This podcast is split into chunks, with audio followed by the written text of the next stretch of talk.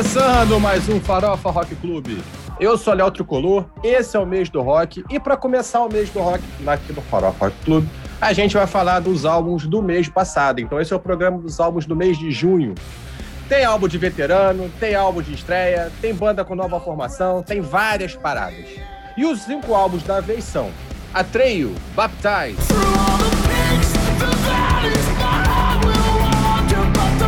Halloween, Halloween,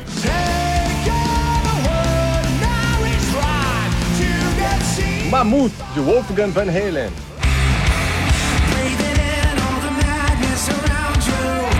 Brother Against Brother, Brother Against Brother,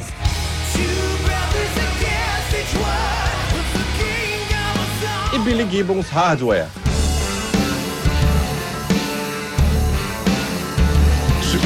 E para falar desses cinco álbuns com vocês, aquela galera de sempre, Mariana Luiza, purpurinando os lançamentos de junho. Bruno Pano, Fala rapaziada, álbuns de junho dessa vez. Vamos largar o aço. Ops, não, essa é a fala do Léo. Vamos falar sobre esses álbuns aí. Vamos meter o pau em quem tiver que meter o pau e falar bem de quem tiver que falar bem. É isso aí. grande corneta. Agora falando largar o ato, Léo brinca. Você pode largar o aço comigo, meu querido. Você é meu grande amigo. E vamos, vamos detonar esses álbuns aí, ou então falar bem de quem merece ser falado bem. Juliano Fonseca, Fala, meu povo! Vamos analisar, criticar, descer a lenha em álbuns de junho. E hoje tem estreia o Magneto, o Ravanelli, o Cabeça Branca do Farofa Rock Clube, Aníbal Escobar. Fala galera, prazer em estar aqui com vocês. Vamos ver aí como é que esses álbuns de junho aí se comportam no- na nossa audição aí, o que, que a galera achou. Coisa interessante aí vai surgir. Esse cara sabe tudo, cara. O maluco já ouviu quase 300 álbuns só esse ano, olha que merda. E é isso aí, galera. A música que abre o episódio é Baptize, da banda Atreio. É a segunda faixa do álbum a Baptize. A gente vai falar sobre ele aqui no episódio e você também encontra aí a nossa playlist temática no Spotify e no Deezer. Vambora? Mas antes de a gente começar, segue a gente nas redes sociais, arroba FarofaRC no Instagram, também Farofa RC no Spotify e no Deezer para você acompanhar as nossas playlists. Cada episódio que a gente faz, a gente faz uma playlist temática falando das músicas que a gente tocou no episódio. E no Twitter, arroba. Partiu? Começando os álbuns de hoje. Começando por Atreio, Baptize. É o primeiro álbum sem Alex Varkatsas nos vocais. Os vocais ficam divididos entre o baterista Brandon Saller, com os vocais limpos, e o baixista Mark McKnight nos, nos screaming vocals. Quer dizer, o, o Brandon ele sai da bateria e assume o vocal, e pro lugar dele na bateria entra o Caio Rosa. Paré, porque não dá, o cara deve ficar bolado de cantar e tocar bateria ao mesmo tempo.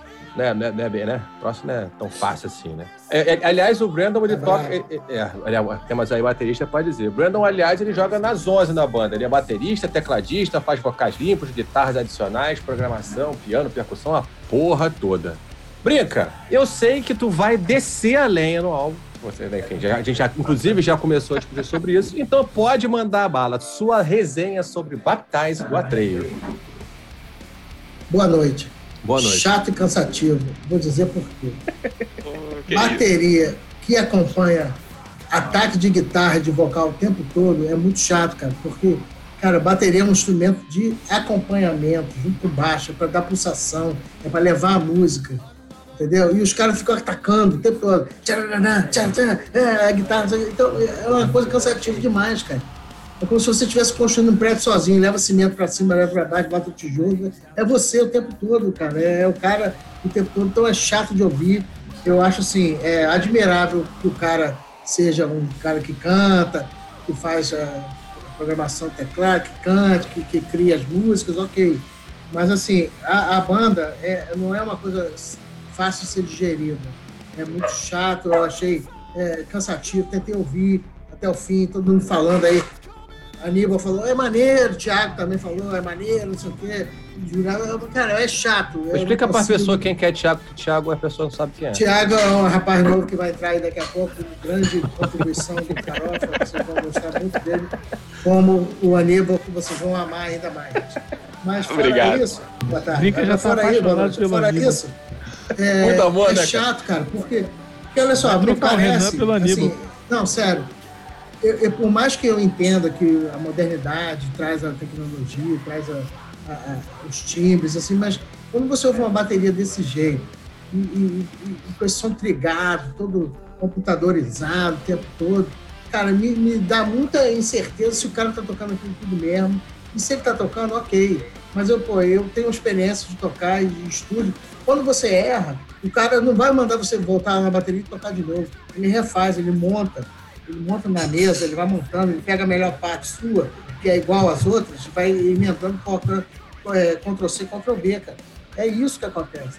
E assim, eu, eu tenho um, um problema sério com banda que tem essa coisa de, de não ter um som orgânico, de não ter uma bateria que leva a banda, que é junto com baixo, e a guitarra e o vocal que, que se explodam lá e que, que se é, briguem para ser o melhor. Mas eu, agora, uma bateria dessa, desse álbum, para mim é mais uma. Eu nunca vou identificar isso. E para mim, música, você tem que identificar o músico quando você está ouvindo. Aquilo tem que te cativar. Pô, tô ouvindo fulano, lembrei dele. Aquilo ali me, me, me dá uma referência. Essa banda não me deu referência de nada. Cansativo. Mas, mas, mas eu acho o seguinte, é, é- é tudo, acho que também vai muito de questão de estilo, assim. Eu, pessoalmente, não me incomoda essa aplicação de efeitos é, é, que, né, pós-produção. Imagino que seja muito pós-produção. O cara vai lá, faz a bateria, ele grava a bateria e depois eles aplicam os efeitos. Isso, isso dá um estilo à banda, isso traz à banda a- aquilo que, de repente, é o, é o jeito dela de fazer. Né? Não sei como é que é ao vivo, nunca vi a Trail ao vivo, mas isso também é importante dizer. Isso vem muito desde o último álbum, desde o é, In Our Wake, né, de 2018. Eles mudaram o produtor, entrou o John Feldman para produzir, e desde então eles começaram a utilizar mais esses, esses efeitos. Aí, Até então, ele era considerado. a- a- a- ainda é, né? A Trey é considerada uma banda de metalcore, que eles falam, por assim dizer. É, mas é, de, de lá pra cá ela vem perdendo um pouco essa coisa de core, né? Do hardcore, dessa velocidade, essa coisa, e vindo por uma linha só realmente de peso, de, de densidade, de porrada de bateria muito marcada. Né? Eu, eu- eu conheci a Treio lá atrás, né? Um dos primeiros álbuns dele, a música chamada Right Side of the Bed. É, é uma outra proposta, eles vêm mu- mudando pouco a pouco de lá pra cá. Não me incomoda essa coisa dos efeitos sonoros da bateria. Te incomoda, Juliano? Não, inclusive, Léo, isso que você tá falando dessa mudança que, que eles, que eles tiveram do- dos últimos discos para esse, é, tem até uma, uma- um, review do James Hick da Kerrang que diz que a banda tá numa involução, ou seja, tá, tá regredindo em relação aos discos que, que, que já teve. Ele até compara esse último disco com o Fallout Boys. Pois É. Todo mundo já escutou Fallout Boys Já. porque é, tá muito mais, mais leve, é, muito mais fácil de digerir para o grande público do que eram os discos é, anteriores. E até mais limpo. E até mais limpo. Ele, ele chega, cara, eu, eu- eu acho que é uma questão até de masterização, inclusive. As músicas chegam a ser pops em alguns momentos. Ela tem um, tem um, um, um quê pop. Você, por exemplo, pegar a música Stay, ela, ela, ela é um pop com, com peso. Mas ela tem aqueles, aqueles vocais que, que vem um coro pelo, no, no fundo, que, que traz um, um clima muito pop para a música. Então, é, essa mudança que, que o planície da, da Krang citou é, é realmente factível porque é, a banda ficou mais fácil de digerir em relação aos álbuns anteriores. Aí tem toda uma questão. Para o grande público, a banda mais fácil de digerir fica, né, o, o som fica mais, como diz a nossa amiga Mariana, Interface, interface amigável. amigável, interface amigável, interface fica mais Termo amigável. maravilhoso, termo maravilhoso. Mas talvez seja essa a intenção deles, né? Tentar Então, abranger o público, né? é isso aí.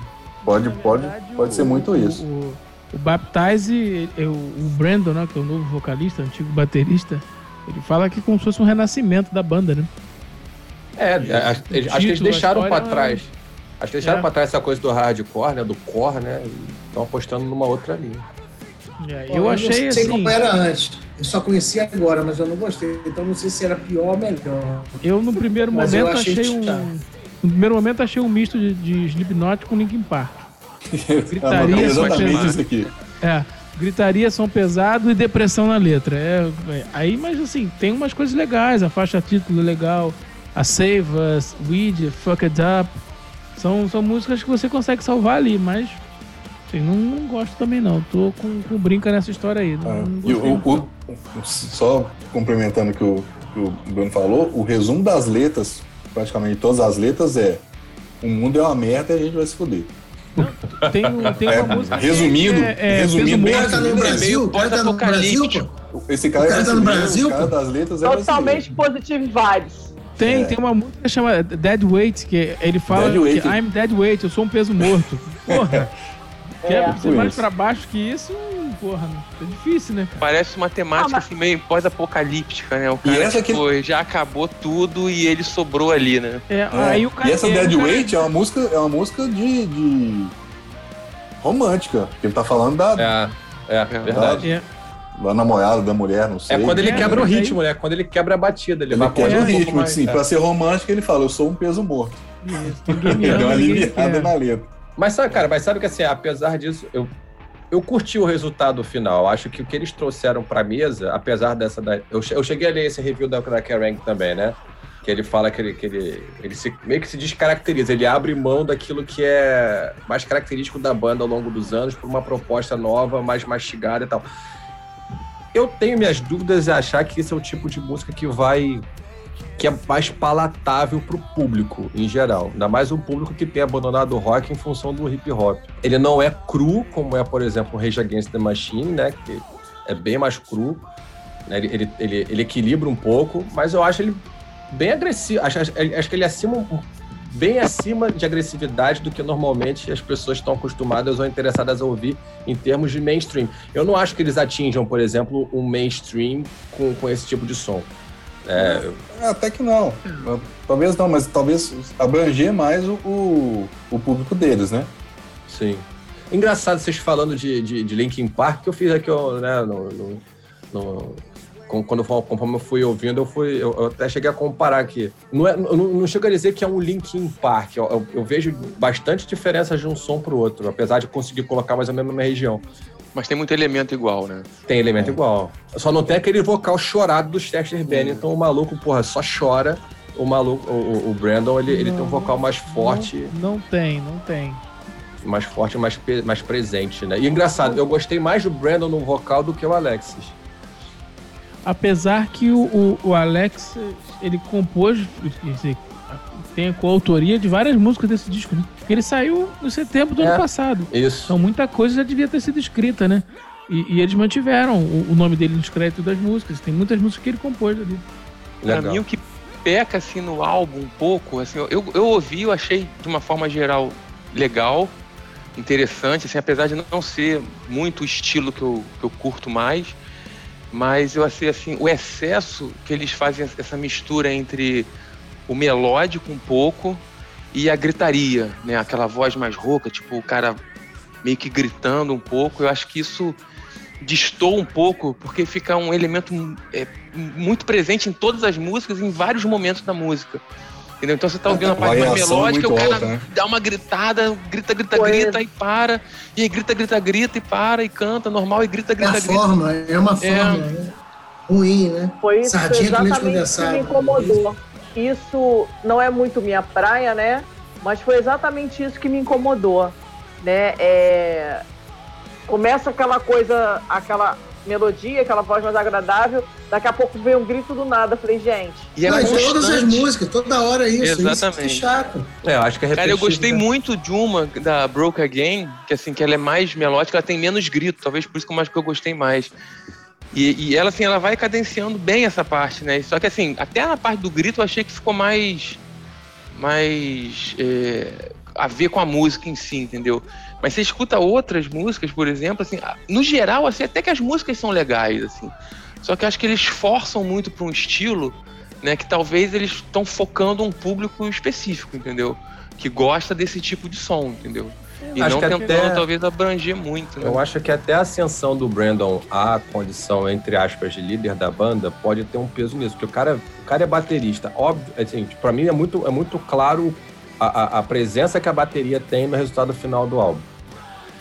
Eu não, eu não tenho muita dificuldade em dizer que é o principal instrumento da banda. O que mais, o que mais você nota é a bateria.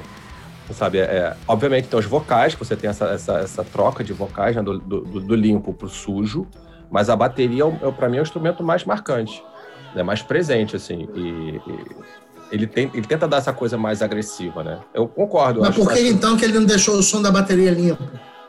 Mas de- aí é, o peso então, dela? aí é estilo. Eu vejo. Aí ele vai e mete um trigger que fica aquele negócio de.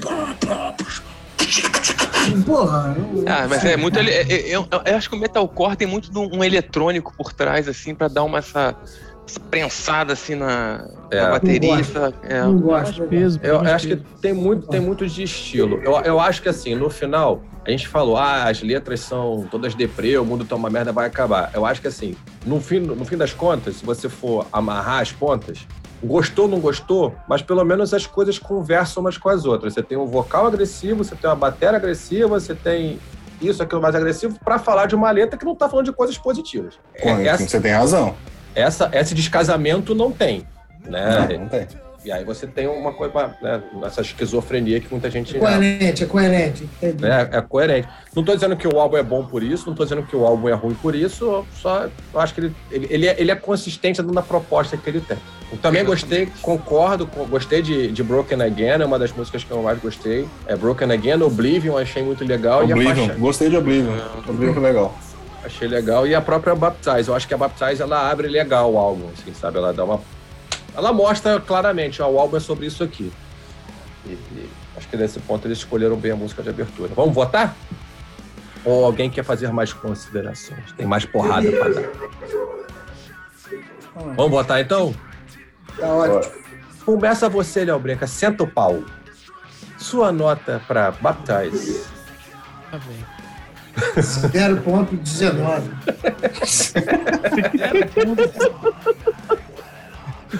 Rapaz, eu vou te falar uma parada. Por quê?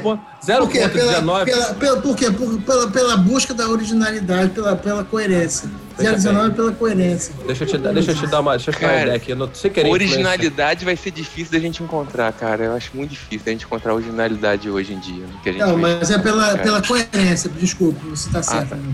É pela coerência. 019. Sem, sem, sem querer conduzir ou manipular a sua votação, eu só quero dizer que, dando 0,19, você vai, você vai se complicar muito para dar nota ruim daqui pra frente.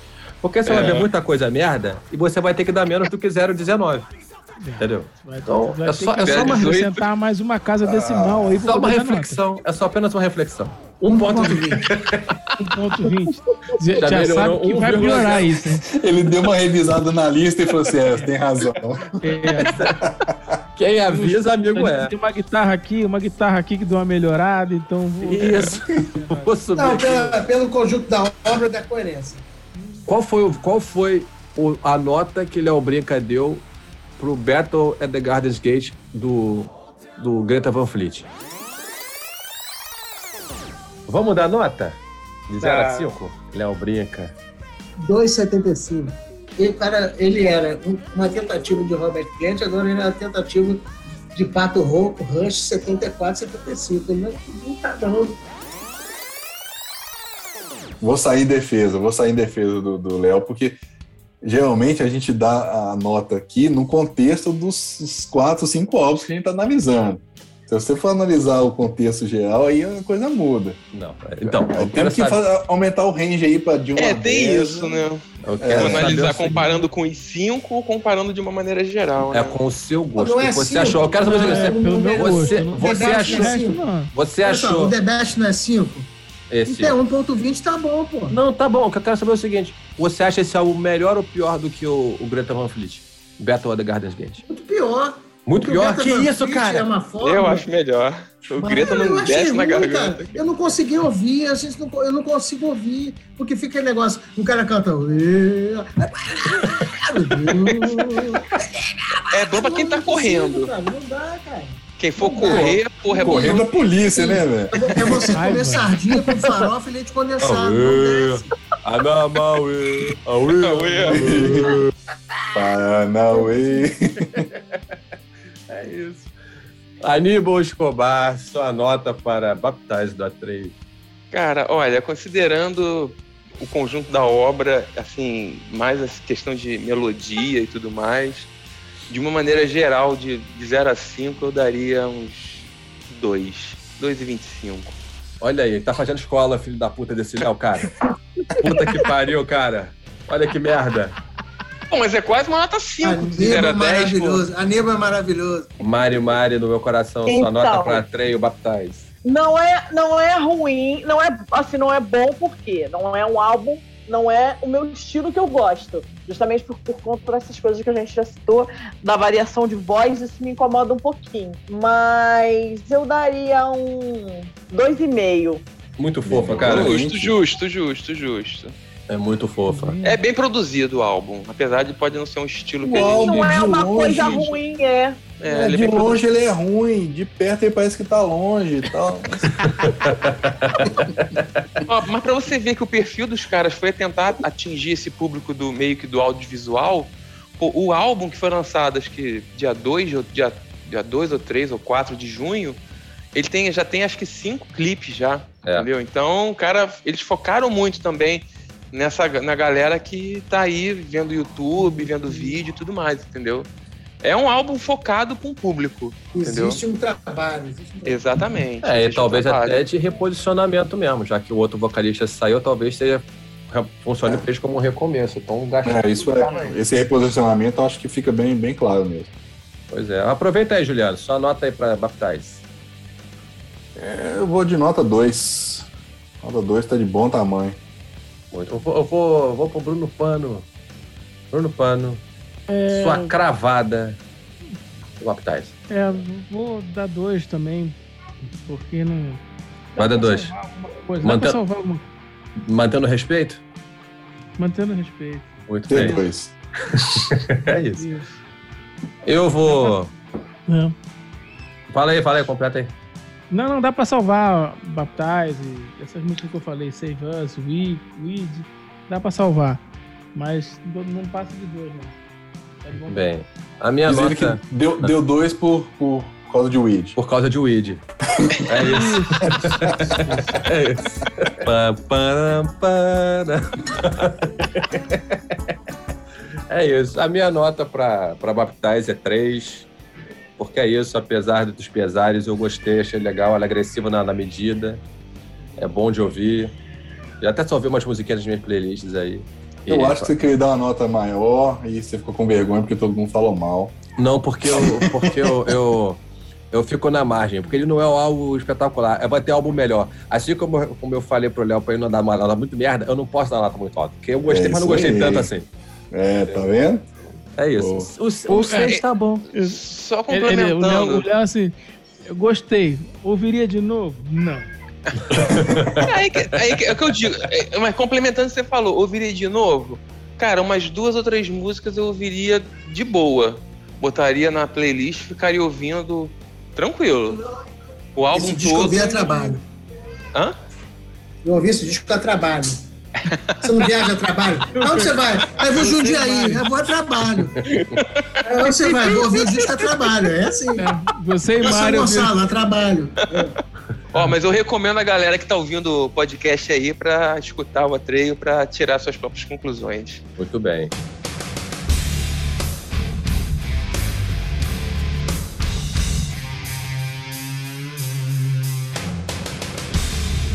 Segundo álbum de hoje, Billy Gibbons Hardware.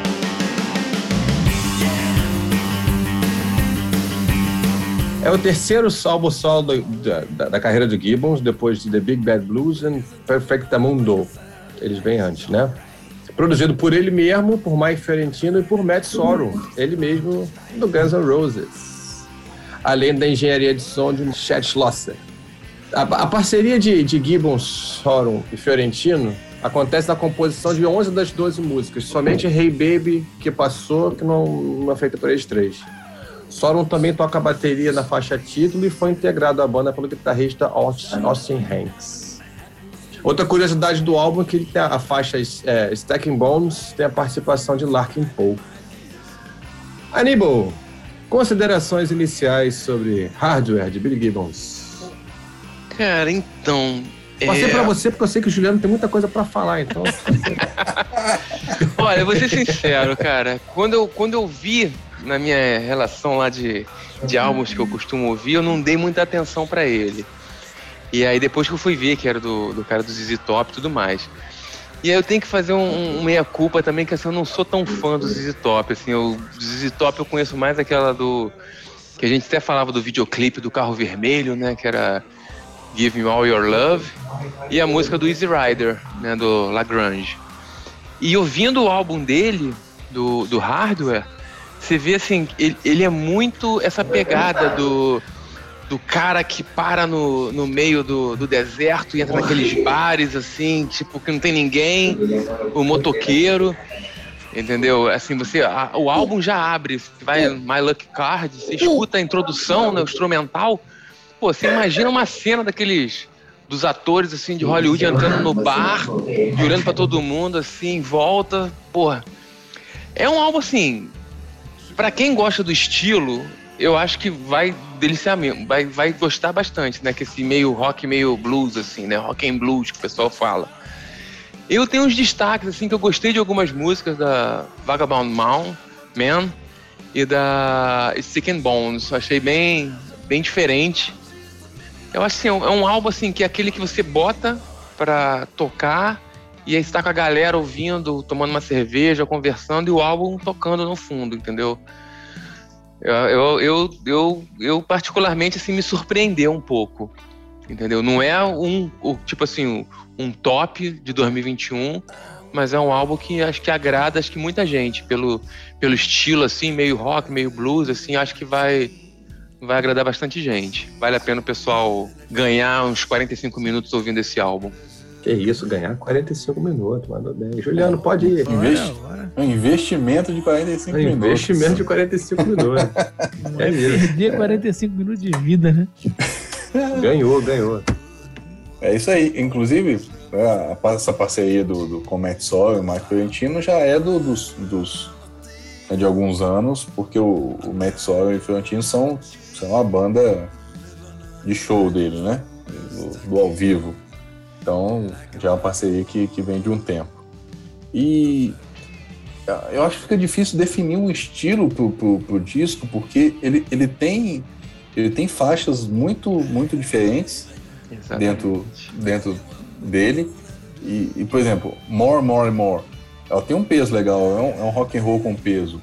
Shuffle, Step and Slide é estilo ZZ Top, assim, total.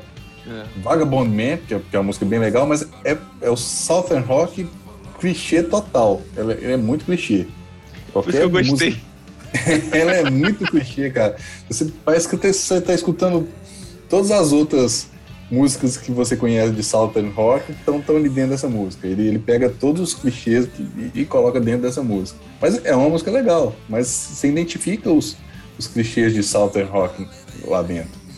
West Coast Jump, por exemplo, tem uma onda meio surf music, assim. Então, assim, acho difícil você definir um, estilo pro álbum, porque eu- a, a ideia que, que dá é de que, que, o, que o, Billy Gibbons ele quis mesmo é, dar essa variação pro álbum. Falou assim, olha, eu tenho músicas de, de vários estilos e, e vou jogar tudo lá dentro. E eu, eu gostei, é um disco bom, mas é, é como, como o Aníbal falou. Não, não é aquele disco, não, vou botar para escutar, sentar e escutar ele todo, mas, pô, de fundo, você tá, você tá com a galera tomando uma cerveja, você põe ele para escutar, desce tranquilo. E é, um, é um disco bem legal. É, a mim deu um pouco essa. a Assim, semana, na, semana passada não, foi, foi no. Quando a gente gravou os álbuns de maio, a gente, a gente falou muito do álbum da Nancy Wilson, né? E, uma das coisas que a gente levantou da Nancy é que o legal do álbum dela, por, por mais que a gente pudesse falar de ah, é um álbum mais lento, ah, um álbum mais, enfim, assim, assado, ah, uma parte da som. da- O grande mérito dela foi a autenticidade. Ela pegou, gravou um álbum que a- ela distanciou bem do trabalho que ela faz, que ela fazia, que ela faz né, no Heart. Muito, assim, óbvio, tem coisa que você consegue separar e tem coisa que não consegue, porque ela é uma das duas almas gêmeas do Heart, né? Então, tem um DNA ali, mas ela procurou fazer um trabalho que fosse proprietário, fosse dela e que se distanciasse um pouco do Heart. O Billy Gibbons, eu sinto muito, muita proximidade com o trabalho do ZZ Top. É, eu, eu, eu, eu escuto e falo assim, pô, isso caberia numa mesma prateleira que o ZZ Top. Eu, eu, não, eu não vi esse, tanto esse distanciamento. É, você, vocês viram, Léo, você viu esse distanciamento? Você consegue separar? Você diz assim, não, são coisas completamente diferentes que justifiquem ele fazer um álbum dele e não colocar isso como mais. Porque assim, ele é o frontman né? Ele é o lead singer, ele é, ele é o guitarrista principal da ZZ Top. Faz sentido ele abrir mão da ZZ Top para fazer esse álbum, por exemplo? Para mim, com certeza que é, eu consegui sacar isso. Ele, o ZZ Top para mim, eu não sei se foi o, Aníbal que falou, é, que não curte muito. Eu também não, não, não curto muito porque é muito igual. ZZ Top é muito igual e eu consegui ver esse álbum ele não tem nada igual, é uma música diferente da outra, como, como o Juliano bem falou. Então, assim, eu, eu destaquei aqui até a, a Shuffle Step Slide, cara, que é um troço assim, apesar de ser ZZ é uma coisa assim, parece uma jam, uma coisa meio jazzão, blusão, uma coisa é, assim. Bem legal. Né, que ele tá. E ao mesmo tempo ele tem Southern Rock, ao mesmo tempo ele tem uma, uma música meio surf, surf music.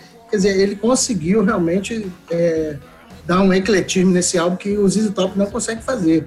Eu não sei se é por, o arranjo deles, ou então eles querem ser esse. Para mim, o ZZ Top é o ACDC do Southern Rock. Não, não muda nunca. Aquilo igual, é bom, a galera gosta, mas é muito igual, assim.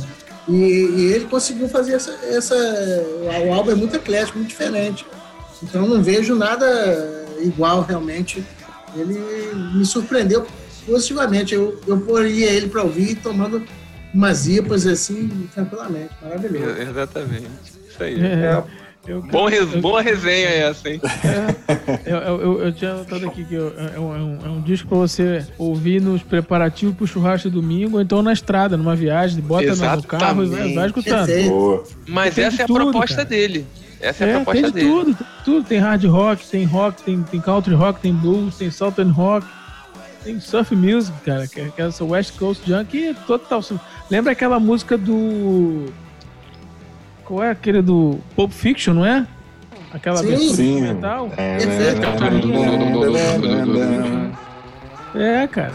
E, e, a participação da menina do, das meninas do Larkin Poe Poderia ser um pouquinho melhor, ficaram muito num, num corinho ali fazendo ô, ô, ô, rei, rei, rei, uma coisinha assim. Não, foi muito. Dá até um tom engraçadinho na música, né? É, é, não foi é, muito. Mas não, não dá um. Podia ter um destaque melhor, concordo. Sim. Podia, podia. Quase não aparece, né? É, ficou muito. A real é essa. Muito de fundo. É. Mari, o que, que, você, que, que, que você achou do, de hardware do Billy Games? É, eu não, não sou muito fã de. Assim, não sou muito conhecedora de ZZ Top. Eu conheço aquelas duas músicas que tocaram na trilha sonora da Globo há 300 anos atrás. Mas eu gostei do álbum, é um álbum, como o Juliano já citou hoje, com interface amigável. Né? E gostei muito. Bom. Gostei muito de Hey Baby que passou.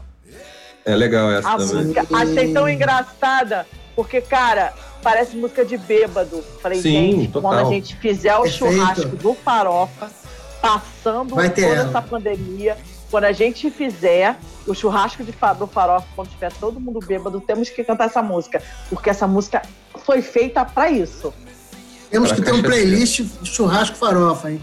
Pelo amor de Deus. Cinco horas de música, pelo amor de Deus. É isso. Mas a Hey Baby que passou é bem, bem pra isso. Assim, o que eu achei interessante é que ela. Achei ela bem diferente do resto do disco, né? E até uma coisa é, eu acho eles um pouco. Como é que eu vou te falar? Acho que o visual é meio sombrio deles. E a música é bem alegrinha, assim, é, é engraçada, uma coisa engraçada. É, Tenho é. isso para ressaltar. Mas esse álbum, ele tá tudo mais ou menos ali dentro do Southern. Beleza, não é um álbum do ZZ Top, pode até não ser um álbum do ZZ Top, mas tá próximo. Ele é um álbum de Southern, né? Até, essa música Hey Baby que passou, ele tá ali, né? Essa coisa do deserto, né? Do chão de areia, né? Da, da, e você passar de ah, carro no meio. Não, não sei, viu, Léo? Eu, eu, não, eu não concordo muito de, de, de colocar ele dentro do, do Salter, não. É mesmo? Eu acho que, que, que as músicas saem um pouco desse estilo. As que eu falei, por exemplo, a, a More, More, More, ela, ela é um rock and roll, ela não tem nada de, de Salter. A Shuffle Step, beleza, é um estilo meses e top. a Vagabond Man é Southern Rock clichê. Mas aí você vai na, na West Coast Junk, na, na em Baby o que passou, não, não sei se, se entra muito nesse, nesse estilo. No mesmo estilo. É, eu, assim, tem, você tem o Southern Rock lá, mas você definir o disco como estilo Southern Rock, eu acho. eu acho demais. Não, Então, sei eu, se. eu não digo que, eu, que, eu, que eu, eu- eu colocaria ele como um disco do Southern Rock. Eu colocaria ele num- numa. é- Assim, como é que eu vou dizer? Eu acho que ele é, ele é muito mais ZZ Top. Vê se você consegue pegar o que eu tô querendo dizer. Do que de Ele é Southern um Rock. rock and blues, né, cara? Porque o, o ZZ Top, Pô, ele, ele tá, eu ele tá na escrevi categoria isso. Southern, mas, mas ele, ele mistura muita coisa. Né? Ele tem muita coisa de blues, ele tem uma mu- muita coisa de rock tradicional. Que é aquele álbum rock and roll blues do sul Isso. dos Estados Unidos, entendeu? Que é isso que, que, é, que é a proposta dele, entendeu? Ele tem as variações, assim, dos estilos e tal, para tentar é, não parecer mais do mesmo, mas a essência dele é esse, entendeu? Ele é, é aquela coisa do cara andando de moto, é Easy Rider, Easy Top Easy Rider, Lagrange, e o cara andando de moto escutando aquilo na estrada lá, Road 66, e vai embora, entendeu?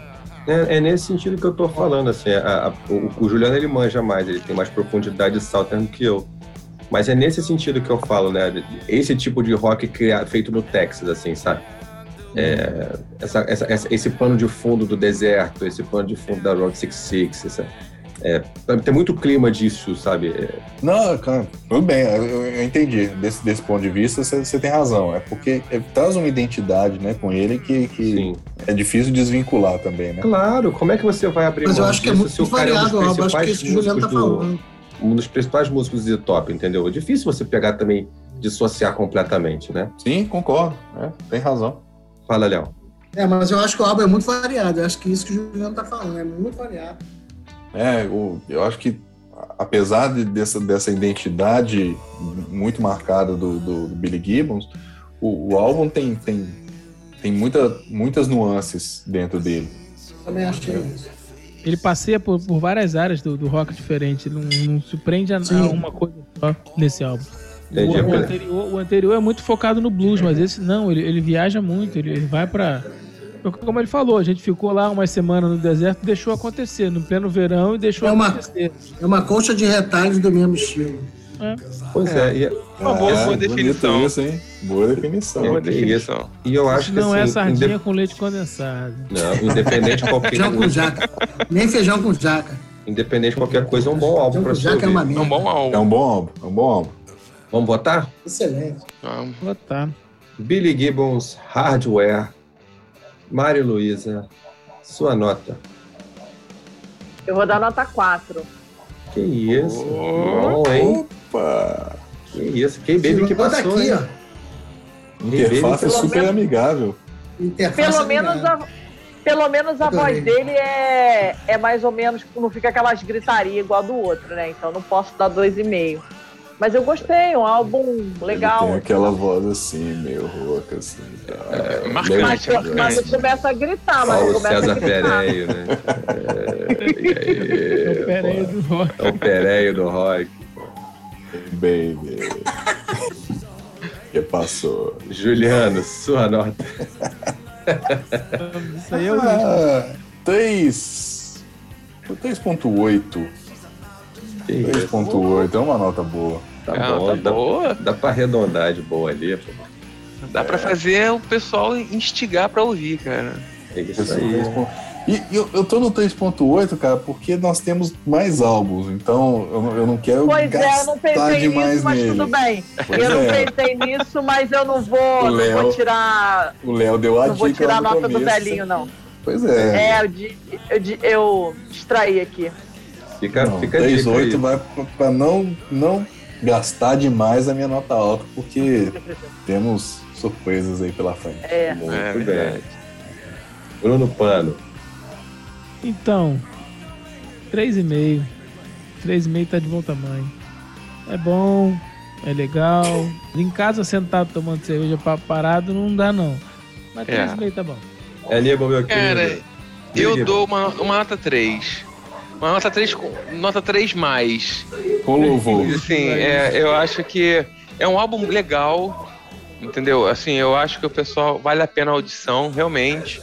Entendeu? Ele, apesar da voz dele ser marcante, não é uma coisa assim muito ZZ Top, ele consegue meio que perpassar assim um, alguns estilos diferentes. Foi o que eu falei, né? Você você bota ele para tocar e fica lá conversando, ele pô, vai de boa. Tranquilamente, cara, assim. Eu nota 3. Nota 3 recomendando pra galera dar a própria opinião. É, Eu vou na sua também. Eu vou dar, eu vou, vou de nota 3 também. A- a- empatando a treio. Porque assim, é legal o álbum. Eu gostei. É, O, o- instrumental é muito bem feito. Não, cara, não tem como você Uhum. contestar a competência da banda do cara, né? cara? Exatamente. É, não dá. Né, o- os anos de estrada que o cara tem fazendo música boa. É mais Você um pode gostar boa. ou não do estilo, né? Mas isso é Sim. questão pessoal. Com certeza. E aquilo, é, é- eu acho que tem um pouco disso também. É, quanto mais você ouvir esse álbum, mais você vai gostar dele, sabe? Que é um pouco do que a gente falou com o Miles. Kennedy da outra vez. Vou até aumentar um pouquinho para 3,5, vai.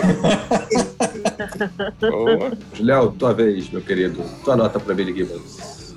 Não, eu vou dar 3,75, Pô. porque quando você está na prova de final de ano e você fala, professor, 3,75 é 4. Aí o cara tá bom. Sai da minha, sai da minha. Então, é porque para mim é, é um álbum maravilhoso e, e saiu do lugar comum que eu esperava quando eu fui ouvir. Pô, Billy Gibbons ouviu o Top igualzinho, que não tem nada a ver.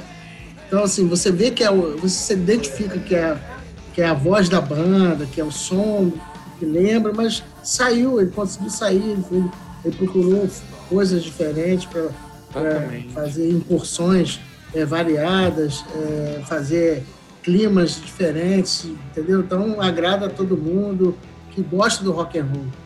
Eu acho que o Juliano falou isso, é um, é um álbum rock and roll, cara. Que o, o rock and roll, o, o sentido da palavra, não é porque é rápido, porque é devagar, porque é, porque é, é despojado, é, eu vou botar para fora o que você sente. E é isso. E, esse- e ele é muito rock and roll e mostrou isso. 375 tá lindo. Muito bem, coisa linda. Vamos pro próximo.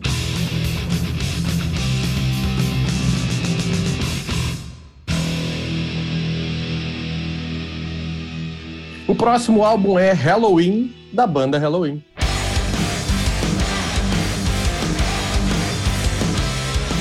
Curiosamente, esse é o 16 álbum da banda, né? Ele, obviamente, não é o primeiro, todo mundo já conhece Halloween, tá cansado de conhecer Halloween, mas a prática do mercado normalmente é essa: você lança o seu primeiro álbum, e esse álbum ele tem o nome da banda, não. O Halloween inspirou o 16 álbum para fazer isso. É o primeiro álbum com a formação do Pumpkins United, ou seja, com a volta de Kay Hansen nas guitarras e Michael Kiske nos vocais, somando-se a Andy Darius, que permanece na banda desde a saída de Kiske. Juliano, diz uma parada. Tu, tu, tu conhecia Halloween? Tu curtiu? Vamos, vamos lá. Sobre esse papo de, de, de clichê, metal melódico, eu conhecia zero de metal melódico. Né? O que eu conhecia de metal desse tipo é Bruno Sutter, Metal is the law. O máximo que eu conhecia de desse negócio da, da zoeira, saca? De, de, de metal melódico. E me surpreendeu assim, de, de um jeito que, que eu não esperava. Se surpreendeu porque eu não esperava, muito lógico, né? Cara, primeiro, as melodias vocais. Muito bom, cara. O- a- a- as, as três vozes criam melodias assim, excelentes, cara, dentro da música. Pode estar o tupá, tupá, tupá com, com bumbo duplo lá, que os caras mandam umas melodias melódicas muito boas, muito bem, bem criadas. É, os timbres da guitarra, cara, muito bons. E a dinâmica também, porque eh, quando você fala de metal, né, eu, um cara que conheço nada de metal, você, você- pensa naquela, naquela pegada direta, assim, sem nuance, sem muita nuance na música. E, e as músicas, as dinâmicas e as nuances nas músicas são muito boas, cara. Você, tem, você vem numa onda, de repente a música dá aquela quebrada, muda o clima totalmente. Entra o solo de guitarra a música volta para aquele clima mais pesado. É, me surpreendeu demais de, modo positivo o disco e assim é, é um disco que vai praticamente todas as músicas vão, vão para favoritas de, de entrar numa, numa, playlist minha e escutar. Pô, Out of Glory, velho, parece um hino no final. Literalmente uhum. parece um hino. Best Time também, que eu, que eu mais gostei. E ela se afasta um pouco do metal, né? Você, vê que o, o Aníbal tava falando esse negócio de que o Michael Keith às vezes leva um pouco pro, pro, pro, hard rock e ela, a Best Time, ela, ela faz isso um pouco. Ela afasta um pouco do metal, tem um, um quê de hard rock ali. Indestructible também, é uma música legal. Cara, o, o disco tem muita, muita música boa. É, inclusive, aí, praticamente... esse, você falou de Out of Glory, é, até te recomendo escutar uma das músicas que talvez seja das mais clássicas do Halloween, que é da, da, dos fãs de metal melódico, das mais, né, é, como é que eu vou dizer, não só clássicas, mas reverenciadas do Halloween para os fãs de metal melódico.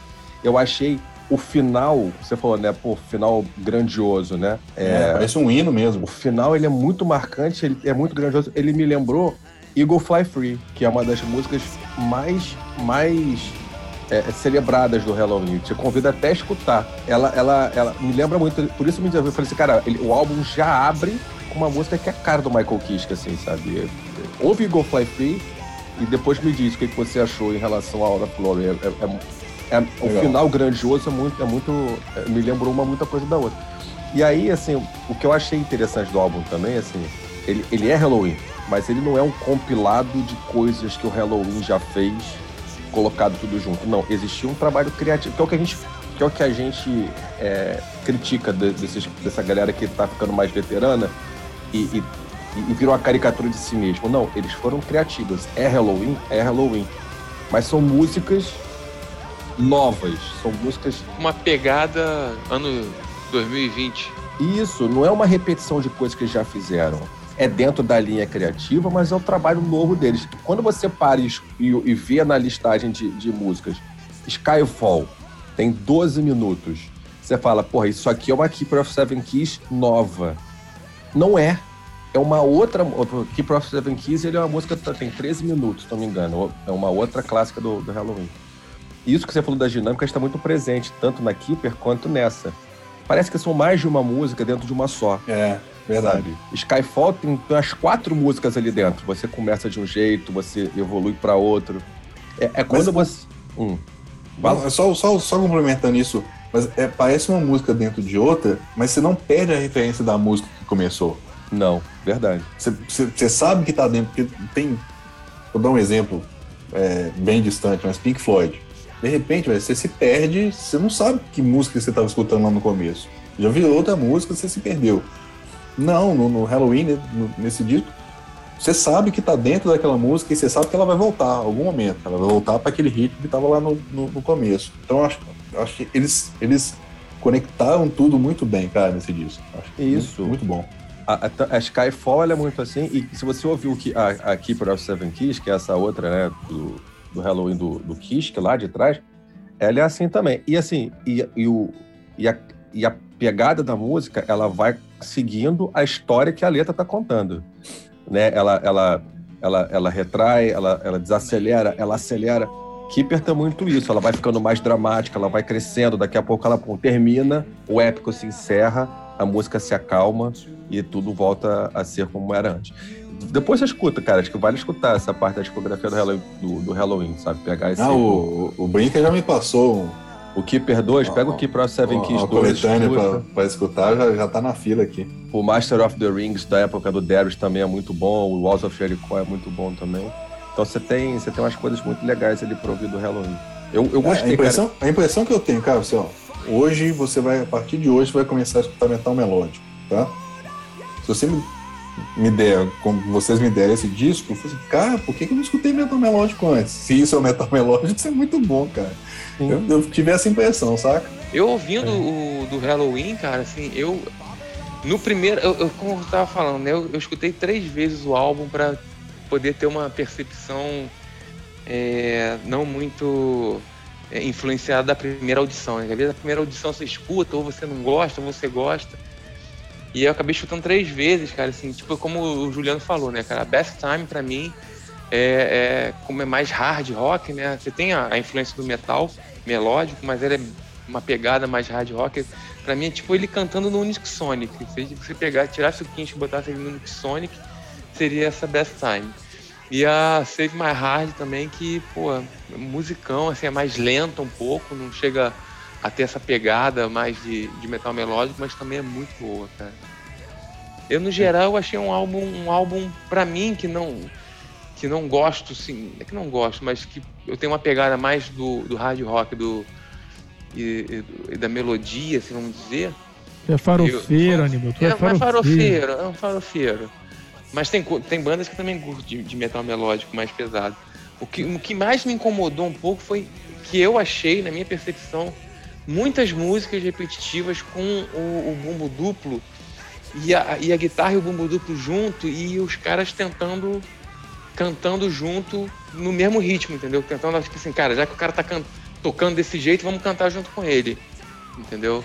Mas assim, a produção do álbum é muito boa, os músicos são muito bons, o instrumental realmente é muito bom. Pode às vezes uma característica ou outra, às vezes não ser do, do gosto pessoal de cada um, mas é um álbum que, que eu também recomendo que a galera escute para tirar suas próprias conclusões. Mari que não é do metal melódico. Não é minha praia, realmente, não é minha praia. E assim, eu não botei meu coração na audição do álbum. Entendeu? Eu fui ouvindo e, e fazendo outras coisas. A impressão que eu tenho, cara, é de uma correria, assim, um negócio assim, Crossfit. Não sei nem explicar. Mais ou menos por aí. Mais ou menos por aí. Mas assim, é isso aí. Falo, gente, pra onde que eles vão, gente? Gente, aí, e outra coisa, eu achei. Mas eu tô falando, o, o, o que eu tô. A, a opinião que eu tô emitindo é opinião totalmente desqualificada mesmo. Não acabava nunca. Eu falei, gente, peraí. E hora que vai acabar isso? Gente, quantas horas tem esse álbum? É isso aí. Mas eu acho eu acho que tem a ver com a falta de afinidade com a, com a temática. Não, pode ser, porque realmente é, é, o tipo de parada assim que é, você leva um tempo para acostumar mesmo. Quem, quem não, não, não costuma digerir. Eu, eu, vou te falar assim, eu nem senti tanto, tanto, tanta presença do, do, do pedal duplo, do bumbo duplo. Eu tava ali, mas eu não, não, não me marcou.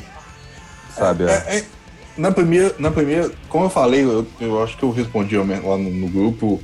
É, eu respondi logo após a minha primeira audição. E tinha me incomodado. Na segunda, terceira, quarta audição, cara, é, mudou, esse né? pedal duplo vai sumindo. Sabe? Exatamente. De repente. Se concentra você... na melodia da música, né? É isso aí. Ele. É porque é, tem muito a ver com, com acostumar com o estilo. Você sabe que aquilo tá presente no estilo. Sim. Me incomoda, ainda me, ainda me incomoda um pouco mas, mas você vai absorvendo isso nas, nas audições. É, com o tempo que você vai ouvindo as músicas, você, você absorve isso e, e, te incomoda menos. No meu caso, pelo, pelo menos. O Léo falou da, da, comparação com, com o Edu Falasco. O pedal duplo do Halloween incomoda nada em relação do. do Porra, nada. Mas, mas assim, uma coisa assim, a técnica dos caras é fenomenal. Eu vi, cara, depois que a gente ficou discutindo no, no grupo lá, falando, bumbo duplo, não sei o que, ah, eu não achei tanto, mas eu vi o álbum de novo hoje. E, cara, assim, tem partes que realmente, cara, você. A bateria que o cara acho que vai cantando, tentando acompanhar a bateria. Né? E é. tem outros realmente que o cara. A, a bateria ela dá uma, uma destoada, mas que não chega a ser tipo, caraca, não sei o quê. Mas tem horas que, cara, você vê nitidamente que parece que o cara tá tentando cantar, escutando a bateria, tipo assim, caraca, eu vou cantar essa porra rápido assim, e eu não sei o que o cara tá cantando. É mais ou menos assim, cara. Por mais que, por mais que o pedal duplo seja um recurso, né, um baterista que usa o pedal duplo dessa maneira, tem recurso. Mas é. pra mim soa como falta de recurso. É igual o guitarrista que Ficou coloca mil, mil, notas. É igual o guitarrista que coloca mil notas. É um guitarrista bom, ele fala o seguinte, velho.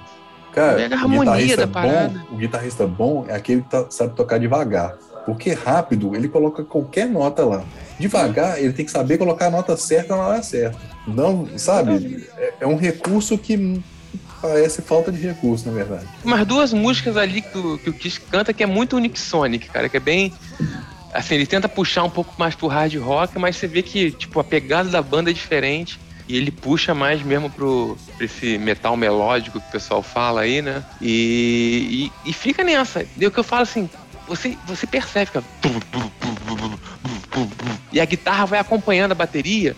Então fica tipo os dois juntos indo e você não sabe se o, se o, se o cara vai entrar junto e vai cantar dele ou se ele vai seguir o ritmo que tá acelerado ali, né? Porque o cara vai num. Ele, ele vai num 1,5 de velocidade, né? Ele não tá num ponto zero, né?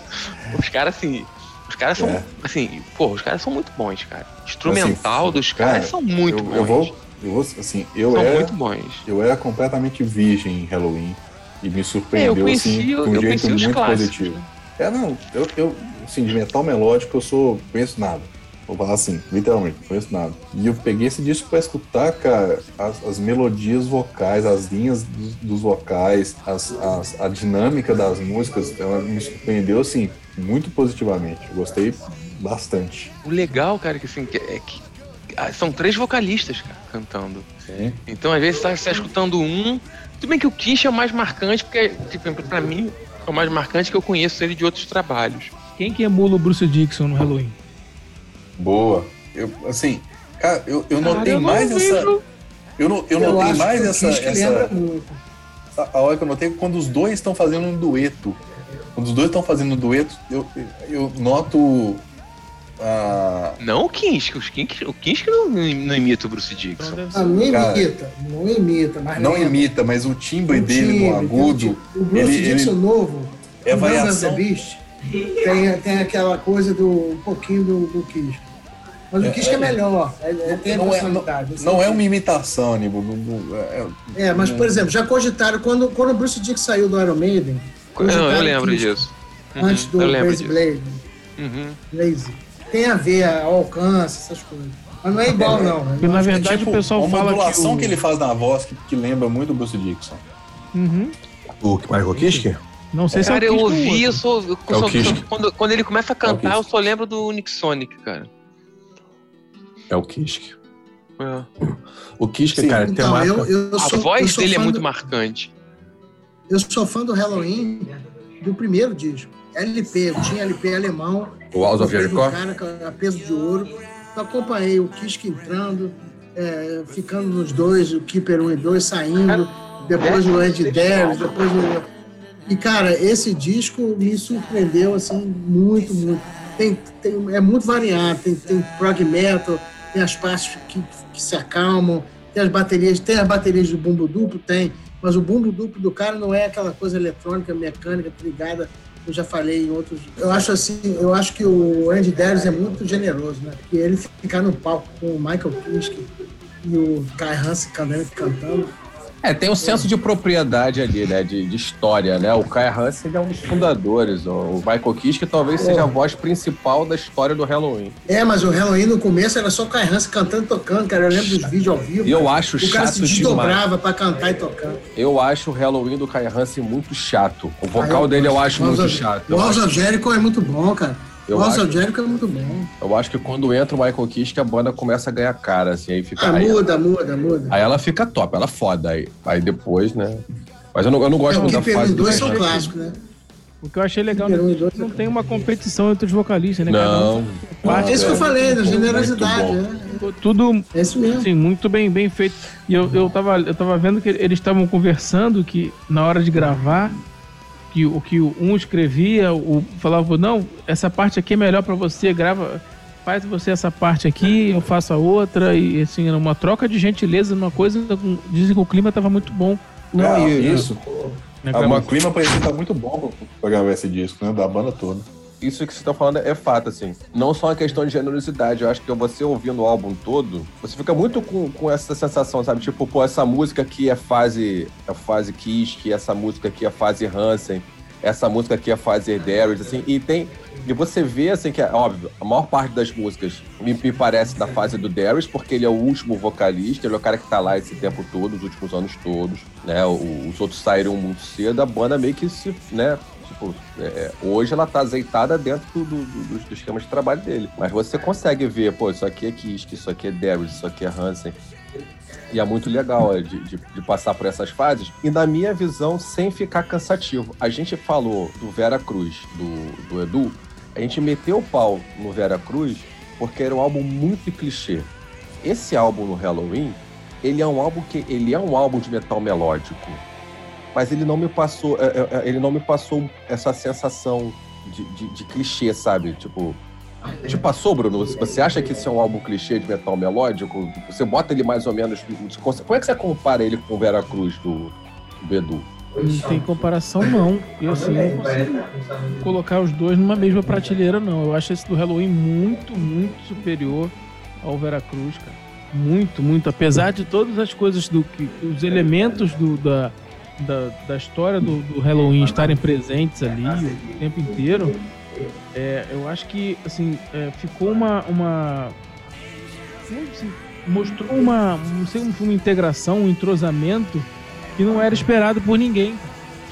Você tem a música, um exemplo que eu posso dar pra vocês, a música Angels, tem um momento que os três caras estão cantando.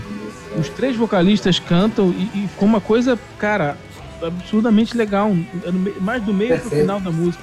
O momento que, que para quase todos os instrumentos, é uma coisa meio épica, e os três fazem vozes diferentes, cara. Pô, não tem. Não sei, eu, eu não consigo Maravilhoso. Comparar com, com esse álbum do, do, do Edu Falaschi, que a gente meteu o pau, porque assim, é, eu acho completamente diferente. Eu acho é, aquele álbum do Edu Falaschi uma, uma, uma, forçação de barra.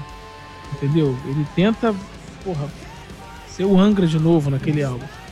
Com aquelas loucuras da, da, da história do, da história do Brasil que ele inventou lá do, do, do Leão com, com, com o Pedro Álvares Cabral lá. E, assim, os elementos do power metal do, do, do Halloween estão todos ali. Mas a coisa ficou bem feita, cara. Eu gostei do resultado final. Eu fui, eu fui ouvir esse álbum do Halloween esperando nada. E foi uma surpresa muito, muito agradável. Vamos lá. Vamos dar nota? A minha nota é 5. Que isso, cara? Que isso. Oh, Vou explicar mais. Cinco Nossa. Vou explicar por quê. Tchim. Fanzete. Vou explicar por quê. Eu sou fã desde a época antiga, como já falei. Sim, claro. E como o Léo Pim bem colocou, parece que você está tendo uma volta, só que com a modernidade, com novas músicas, com novas temáticas, novas letras, e o som está mais moderno. Né? O, e assim, o lance do bumbo, que ele, ele, ele é um bumbo é, bem colocado, apesar de ter vários momentos duplos, ele tem vários momentos também calmos, ele tem é, é, prog metal, você consegue ver prog metal ali, influência de Nefita, de Mark Portnoy, de, de, coisas mais devagar, momentos é, progressivos, e assim, tudo bem dosado, e o que Léo bem falou, eu nem não tinha ideia disso, mas parece realmente assim, cara, essa parte é sua, essa parte é minha, essa... e foi aquela coisa da harmonia ali do... O álbum passa tudo isso que, que, que vocês é, trouxeram de notícias e de novidades, porque ele é um álbum que lembra o passado, lembra a história da banda, sem ser velho, sem apelar para o antigo, sem voltar atrás na fórmula, entendeu? É, é um disco moderno que eu acabei de, de botar como favorito e me surpreendeu muito positivamente. Ele, para mim, é um dos melhores de 2021. Muito legal. Sim. É isso. Eu vou dar nota 4 pro Halloween. É, porque é isso, assim, eu, eu acompanho muito do que o Léo falou. É, é um álbum que me surpreendeu pela, pela, pela, pela atualidade, pela, pelo rejuvenescimento que ele deu, deu à banda. Eu acho que essa coisa dele soar atual vai muito do trabalho do Andy Darius ali dentro, junto com a banda, de manter, né, de, de acompanhar o que está acontecendo, sem perder a essência da banda também. É, o que um detalhe que eu achei muito legal é a capa, achei a capa muito legal. Você tem na capa, você tem ali o Keeper of Seven Keys, você tem o Master of the Rings, você tem o Time of the Oath, ali você tem algumas referências a trabalhos antigos dele, muito legais também. É, acho que é isso, acho que muito do que, eu, do que eu ia falar, vocês já falaram, eu mesmo já defendi durante a própria apresentação do álbum, do nota 4 pro, pro Halloween Halloween. Bruno Pano, sua nota. Dou nota 4 também. Uma surpresa boa, não esperava nada. Gostei. 4 é uma nota excelente para mim. Muito bom. Juliano, sua nota. Bruno também é, que é analista de moda, né? Assim, é, Glorinha Z hoje, não tá? Glorinha Calil. Bonzinho. Glorinha Calil da Arca de Noé, né? Cara, porque não tem, não tem como ficar batendo hoje. Os álbuns não são é, tirando aquele atreio lá, aquela porra lá. Essa porra. Essa porra. Cara, nota 4,5 Que isso. com louvor. Me surpreendeu assim muito. é, n- não esperava nada. Assim como o Bruno falou, né? Fui, fui pra escutar o disco sem esperar nada. Falei, ah, cara, escutar metal melódico, tá bom, vamos lá. Assim, as melodias vocais, os- as nuances do álbum, a dinâmica, as guitarras, os timbres, os timbres de guitarra são, ficaram bem legais. E assim, é um, é um, um álbum que foi direto para meus favoritos e, e agora eu vou começar a descobrir coisas novas de, de Halloween. Então, 4,5 tranquilamente. Que isso, muito bom. Aníbal. Tô até com medo da minha nota agora, depois Que da galera aí elogiando tanto. Ih, Cara, mas aí eu vou ser sincero, eu vou de 2,5, cara. Apesar de ter algumas músicas que eu gostei, acho que no geral, em alguns pontos ele, ele fica assim, é é a pegar de quem escuta, né, cara? Então, é assim, eu acho que vai ser coisas promovida por Pedro da Arca. que fica muito muito repetitivo em alguns momentos. Tem músicas que se destacam, tá? Concordo realmente. Algumas coisas ele puxa mais pro hard rock, uma coisa um, meló- um melódico fica mais evidente. Mas assim, não é um álbum que eu ficaria escutando. Tipo, escutei agora pra fazer, escutei três vezes pra poder fazer a, a avaliação, mas, mas não, não sei se talvez eu escutasse aí. Best Time, talvez. Entendeu? De novo, Save My Ride. Mas não ficaria ouvindo o- esse álbum em alguns outros momentos, como outros álbuns que eu ouvi ao longo do ano, que talvez eu ainda faça a vontade de ouvir. Um dois e meio, mas volto a repetir, recomendo que o pessoal escute para tirar suas próprias conclusões. Muito bom. Eu Muito bom. ó, o, o Copa do Mundo de Banda Mala Nacional vai ser troféu Aníbal Escobar de corneta. Pô, que isso, cara? Vai ser o troféu Aníbal de Escobar. Recomendo você ouvir para fazer suas próprias conclusões. Né? Eu não gostei não, mas ouve aí e vê o que, que você acha. Não Mas gostei. é, ué. Olha, é uma merda, o mas- troféu é por sua conta e Isso é uma risco. merda. É por sua Escuta conta e risco. pod aí, otário. É, essa é uma merda, mas ouve aí, otário. Ó, mas vou te uma dizer, ó, dos cinco, dos cinco álbuns que a gente ouviu, não tem nenhum que é uma merda. Não, tem tá nenhum que é uma concordo. merda. Concordo, concordo. Eu acho Tem que uma é- merda, assim. Tem uns Pra que. mim tem, pra mim tem. Ah, uma merda não, cara. Eu Acho que tem uns que são melhores, outros são piores, mas. Uma, uma, uma merda é Não, Machine Gun Kelly, cara. Machine Gun Kelly é uma merda. Não, não. Isso- para, é, Você escapou de ter ouvir 10 álbum merda, puta que pariu. Pois é. Pois é, não passou por isso. Mari, Mas é, querida. é verdade. Mari, meu amor, você. Eu Tá, vou tá. dar, eu vou dar em homenagem ao ao conhecimento do Léo Brinca com Halloween.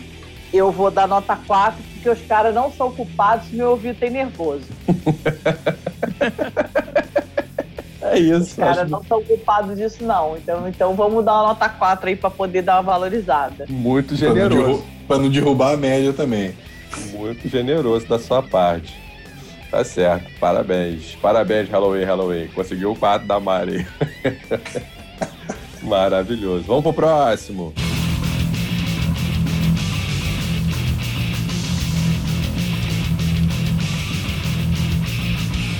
Mamute WVH.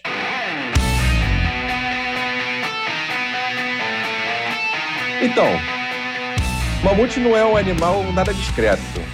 E o Wolfgang Van Halen des- descobriu bem o nome Tá da banda. daquele porque o- tamanho, né? Com certeza. Ele, Desculpa. ele- ele esco- ele escolheu bem Tem o nome da banda. Muito bem. Você Eles- pode, Mari. Verdade. Não é? Vamos lá. Se o Mamute não é um animal nada discreto, Wolfgang Van Halen escolheu bem o nome da banda dele, porque o debut da banda fez barulho pra caramba na Billboard.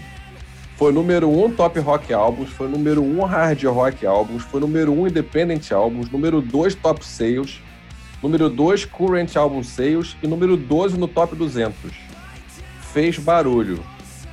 Né? É um álbum que naturalmente vai gerar interesse e curiosidade porque o cara é filho do Ed Van Halen. Né? O que, que ele pode fazer? Ele só é filho de um dos maiores guitarristas de todos os tempos. Brunão, o que, que o Wolfgang Van Halen fez em seu álbum debut? O que, que você. O que, que você traz? Sendo bem sincero, não traz nada de muito diferente do que tem sido feito atualmente. Mas também não é ruim. Tá bem longe de ser ruim, pelo contrário. É bem feito. Tem bons riffs, as músicas são bem construídas. Em alguns momentos lembra bastante o Full Fighters. Eu achei isso. Não sei se vocês concordam. Olha, gente concordando com você. Exato, é, isso é bom porque descola da possível comparação com o trabalho do pai dele, né? Também. In inevitáveis comparações, né? Não tem como Sim, não comparar. Quando sai o álbum do, do, filho do Van Halen, que achou que é a continuação, mas não é. Enfim. É, quem ouve o álbum na expectativa de encontrar referência, música no mesmo estilo, já na primeira música, que é Mr. Ed, já até ainda encontra uma. Tem um, um, uns riffzinhos assim, uns acordezinhos que lembram um pouquinho o somzinho da guitarra naquela música, mas tem toda a pinta de ser uma homenagem a Mr. Ed, pelo, pelo nome da música, você pode, já pode imaginar que seja uma, uma, uma homenagem. Mas depois você tem a certeza que são estilos bem diferentes. Até podia ser cômodo para ele continuar. Ah, meu pai morreu, eu vou continuar com Van Halen.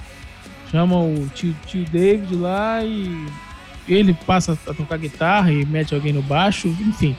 Mas ele não, ele preferiu apostar na. na e seguir o caminho dele, né? Totalmente diferente ali e tal. Então, assim, ele além de ser um grande ser músico, parece ser um grande músico, porque ele, ele compôs todas as músicas, tocou, cantou e tocou todos os instrumentos do álbum. Porra, um garoto de. Não sei quantos anos ele tem, mas ele não deve ter 25 anos, esse moleque. Não tem muito mais do que eu isso. Eu acho que ele tem mais, ele tem 30, se eu não me engano. Acho que ele é já de 91. Tem... E é o primeiro trabalho dele. Ele já vem tocando, cantando e compondo tudo. E só precisa do, do, dos músicos pra sair em turnê, né? Mais nada. 30 anos é, de Cara, é um álbum bom. 16 assim. de março de 91. 91. Então, 30 anos. Isso. 30 anos eu gosto, gostei da Mr. Ed, da, da Don't Back Down, que tem, já começa com um riff foda, um riff potente pra caralho. E, e aquele tipo de, de música que, que, é pra animar a galera no show. Batendo palminha e tal, fazendo aquela coreografia. O cara que souber, se for um bom frontman, consegue animar a galera legal com a música dessa. Entendeu? Gostei da Resolve, uma baladinha bonitinha. Uh, You'll Be The One e, e Think It Over. Entendeu? Eu Teve uma que... música, eu não me lembro agora, não tô lembrando agora o nome, que ele, duas músicas, que ele, uma música, a, a, a música ele usou a, a Frankenstrat, mas não o timbre é completamente diferente, apesar de ser a mesma guitarra. O timbre, o, o, som da guitarra foi completamente diferente, apesar de ser a mesma. Ele, ele não, não deixou referência nenhuma. Se não fala que usou a Frankenstein daquela música, ninguém ia nem perceber. Sim, é um som é um, um som legal, um álbum bom. Não tem nada de diferente, não tem nada de novo. É, é, como falei, exatamente o que o pessoal tem feito atualmente. É um garoto novo também, não vai ficar tentando fazer um negócio igual o Greta Van Fleet da vida, tentando imitar o Led Zeppelin. é. Gostei, é legal. É, então, é acho que você, você só, só bota, ô Léo, só botar a legenda aí, Frank Strike, pra quem não sabe, é a guitarra do pai dele, do Ed Van Halen. Isso, exatamente. É verdade, é verdade. Não, é assim, o seu tocou numa, numa, numa, numa, parada que é interessante até, até colocar aqui pra gente discutir. Eu acho que ele até foi inteligente de não fazer nada muito parecido com o pai dele. Sabe? Quanto mais ele fizer parecido, maiores as comparações vão acontecer. Ah, pô, lá, tá tentando fazer igual o pai. E, porra, é uma responsabilidade, hein? Você pegar. Tá louco, assim, tá louco. Mas é? se você parar pra pensar, ele já tava no, no, junto com os caras há quanto tempo? Tocando com, com o pai e com a banda? Ah, bastante tempo. Então, desde garoto. Mas, desde mas, garoto. É, mais uma, mais uma coisa. Em 2006 é você, ele entrou. Uma coisa é então. é você tocar ao vivo os hits e. Sei lá, está gravando. Mas ele gravou, ele gravou um álbum. Algum...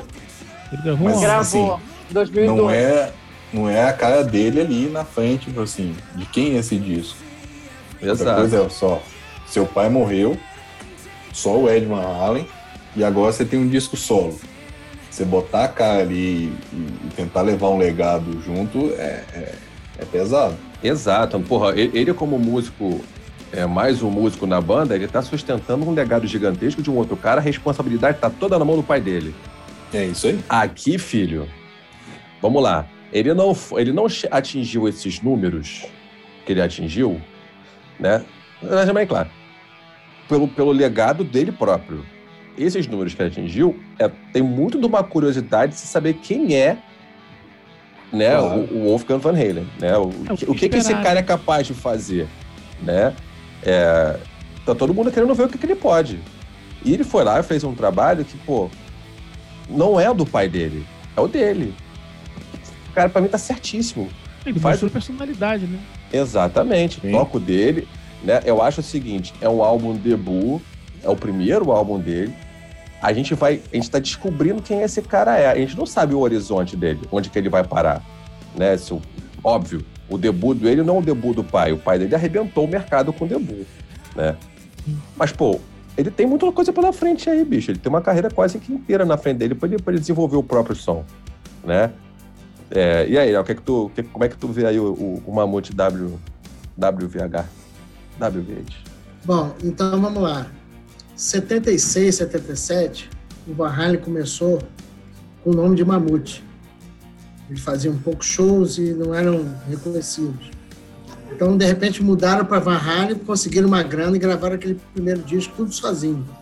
E se lançaram. Então, é, com essa mudança de nome, com o lançamento do disco, eles despertaram a curiosidade das pessoas e, e deu certo.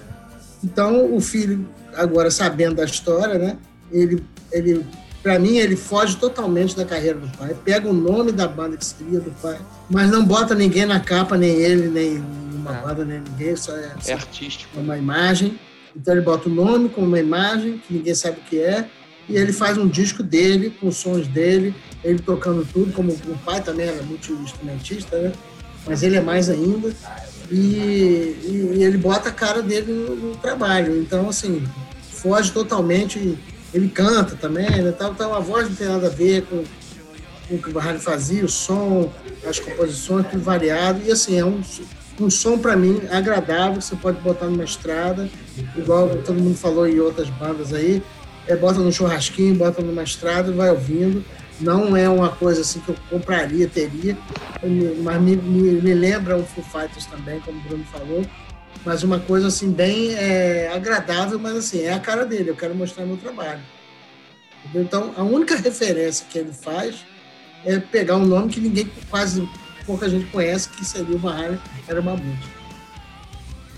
Vocês acharam mesmo nota? parecido, parecido com, com, com, com Foo Fighters? Eu achei algumas Eu acho que lembra. né? Eu acho que Uma lembra. coisa meio Foo Fighters, tem outra meio Alice in Chains, outra meio Green Day, outra Queens of Stone Age. É, Ele pega uma misturada É o novo desse, rock, é o desse rock estilo, né?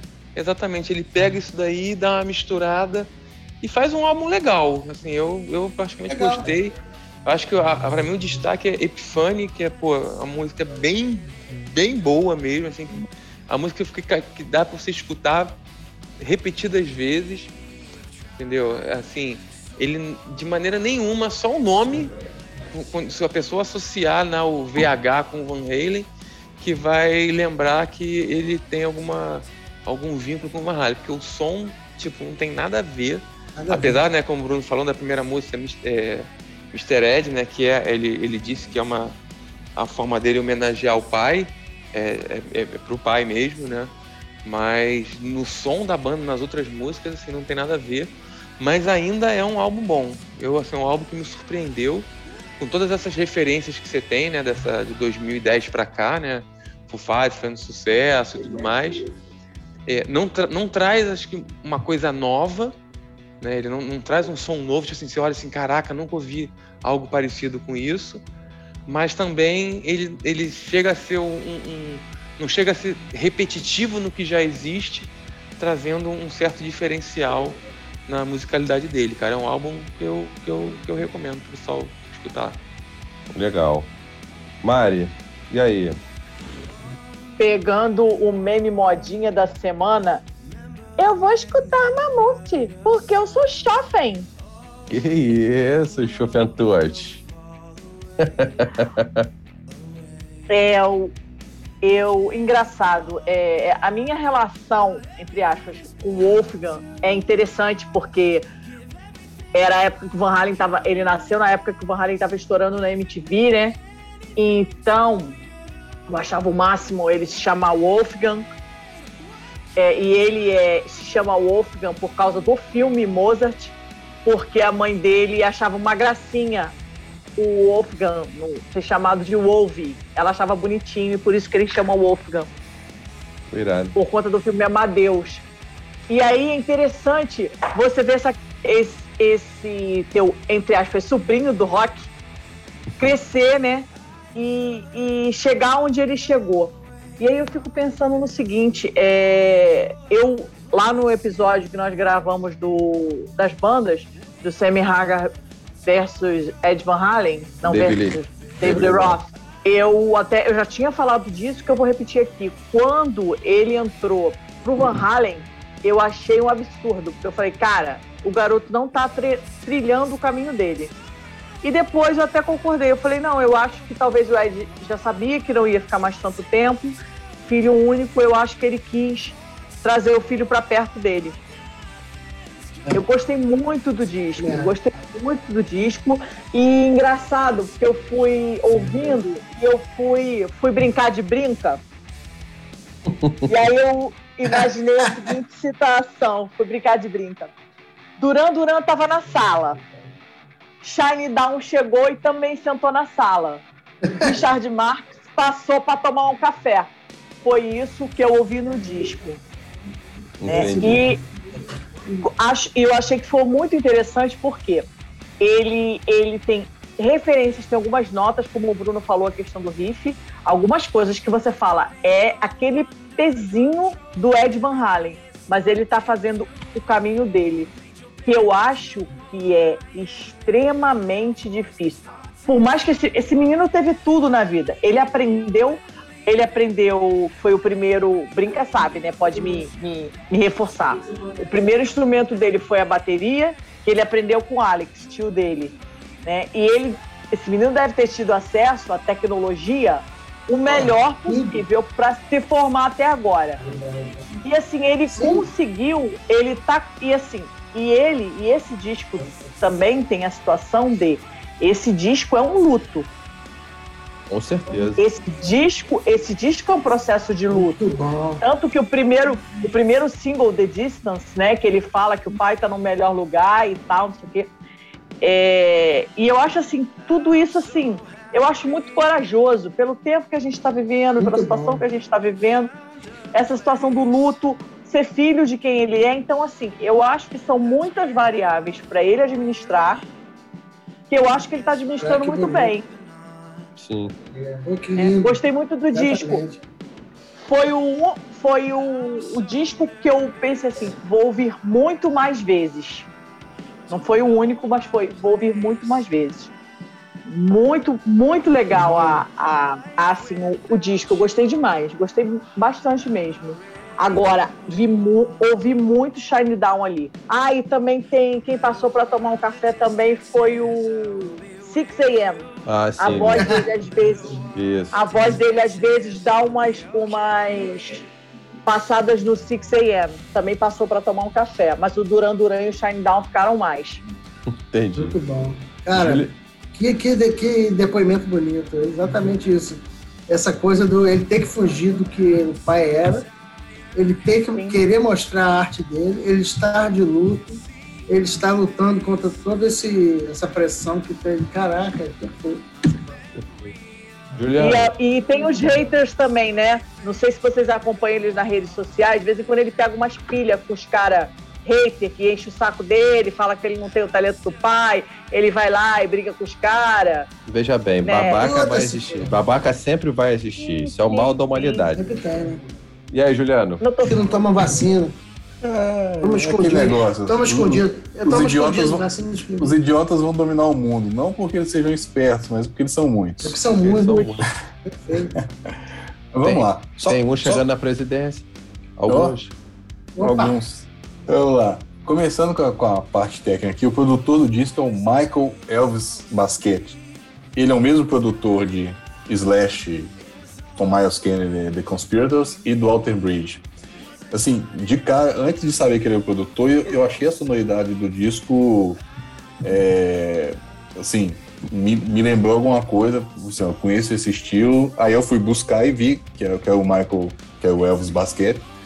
Então achei, assim, O disco é muito bem trabalhado, cara. Todos os timbres, os timbres de todos os instrumentos, tudo, tudo soando bem, tudo no lugar certinho.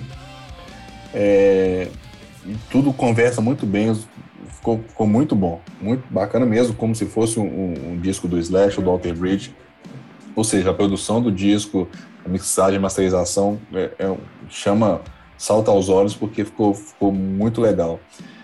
É, em termos de, da música em si, é, é, é, o, que, o que todo mundo já falou. Cara, você escuta, é um rock and roll legal, tem alguma coisa bem pop ali no meio, mas, é, por exemplo, a, a Resolve, o Léo perguntou, sabe, vocês veem alguma coisa de Foo Fighters? Escuta a Resolve, que é uma música legal, é uma balada bacana, mas assim, quando a parte tá na parte lenta, você escuta o, o Dave Grohl cantando ali. É uma mistura de Dave, de Dave Grohl com, um negócio meio boy band, assim. Qual, ah, qual boy band? Qualquer uma, qualquer uma. Pega qualquer boy band e você tem um, um pouquinho dessa voz lá. Mas é uma mistura. E, e você escuta um, alguma coisa de Foo Fighters em outras músicas também. Mas assim, não parece ser nada intencional. É o estilo de voz, parece que, ele tá, é, que falta ele uma identidade vocal ainda. Isso. Não que, que, ele cante, que ele cante mal, nada disso. Mas é, é, acho que o, foi o Léo mesmo que citou isso no, no, no grupo esses dias, é, que, assim, não é uma voz que se destaca. Assim, cara, essa banda, você identifica o vocal dela, esse cara, é o Wolfgang, se identifica. Não, você escutando, você, pô, você pode chutar, cara, quem que tá cantando? É o Dave Grohl ou pode ser qualquer outro vocalista? Então, é, eu acho que falta só uma identidade vocal, mas em questão de música, assim, o disco, o disco é bom, tem músicas boas, muito bem mixado, masterizado, os instrumentos com timbres muito legais. É, só um outro detalhe, é, o line-up ao vivo, que ele já fez, já fez alguns, alguns programas de TV no, nos Estados Unidos, então é o Wolfgang na, na guitarra e, no, e, nos vocais, o Frank Sidores, que é toca com Slash The Conspirators na, na, na guitarra base, John Jordan na guitarra também em vocais, backing vocals, Garrett Whitlock, que é da banda do Tremont, que é do Alter Bridge na, na bateria, e Ronnie Ficarro no, no baixo. É muito, isso. muito bom, muito legal. Vamos para as notas então, rapaziada? Só abrindo, um, só abrindo um parênteses aqui.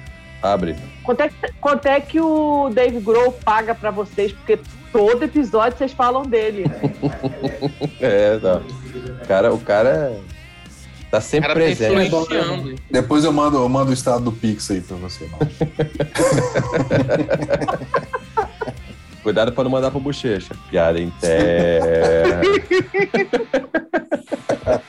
Piada em terra. Vai cair ali. Vai cair ali. Vamos para nós. Vou começar eu dessa vez. Eu vou. Eu ia, eu, eu ia, eu ia de nota 3, mas o, o, o que a Mari falou me ganhou, sabe? Eu acho que é, a coragem dele de lançar e tudo que está envolvido no lançamento desse álbum eleva um pouquinho a nota para um 3,5. É... O que, que eu acho? Assim, eu, isso que o Juliano falou é, é, o centro da minha, da minha opinião. É, é um álbum legal, é um álbum interessante, você tem pô, bons timbres, você tem boas dinâmicas musicais, você tem músicas interessantes, músicas legais, mas, mas ainda me dá um pouco a sensação de que não é um álbum de alguém, é um álbum de hoje. Sabe? Você pega muita gente fazendo o mesmo tipo de música. E como, na minha visão, ele ainda é um cara que está é, musicalmente procurando o território dele, enquanto, enquanto produto musical, né, de, de indústria e tudo mais, falta alguma coisa que o identifique né? O pai dele era guitarra, quando ele tocava guitarra, ela se ouvia aquilo ali e assim, cara, isso aqui é de Van Halen. O, o Steve Vai toca, você fala, isso aqui é Steve Vai. O, o, o, o Axel Rose canta, porra, isso aqui é Axel, isso aqui, isso aqui é Slash tocando. Então, toda, toda grande marca musical, toda grande banda, você, você identifica. Você fala, isso é isso, isso é aquilo. O próprio Foo Fighters, pô, isso aqui é o Dave Grohl cantando. Isso aqui é o John Bon Olha o Pix. É. Olha o Pix. Tchim! Isso é o John Bon Jovi cantando. Isso é o, o sei lá, o, o Ian Gillan cantando, o Steven Tyler cantando. Você reconhece a, a, banda, você reconhece o artista. Ele ainda é um cara que me passa muito a sensação de ser genérico. Né? A, a voz dele pode ser uma voz tipo, de um monte de, um monte de cara, assim, sabe? Tipo, eu acho que ainda falta essa identidade. E o que vai dizer até onde essa banda vai, qual é qual a envergadura que ela vai ter no mercado, é exatamente uh, vai ser medido pela capacidade dele de encontrar essa identidade, que hoje ele ainda não tem.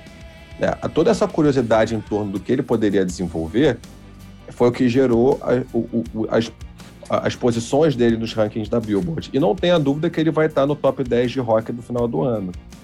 É, mas eu acho que daqui para frente, como essa novidade já apareceu, como essas pessoas já mataram essa curiosidade, para os próximos álbuns ele vai ter que desenvolver melhor essa identidade dele é, para trazer. Vai ter pra... que matar um mamute maior, né? Vai ter que matar um mamute, mas um mamute diferente, de repente colorido, sei lá, né? Vamos ver. Então minha nota é 3,5 para ele. Mas, Ju.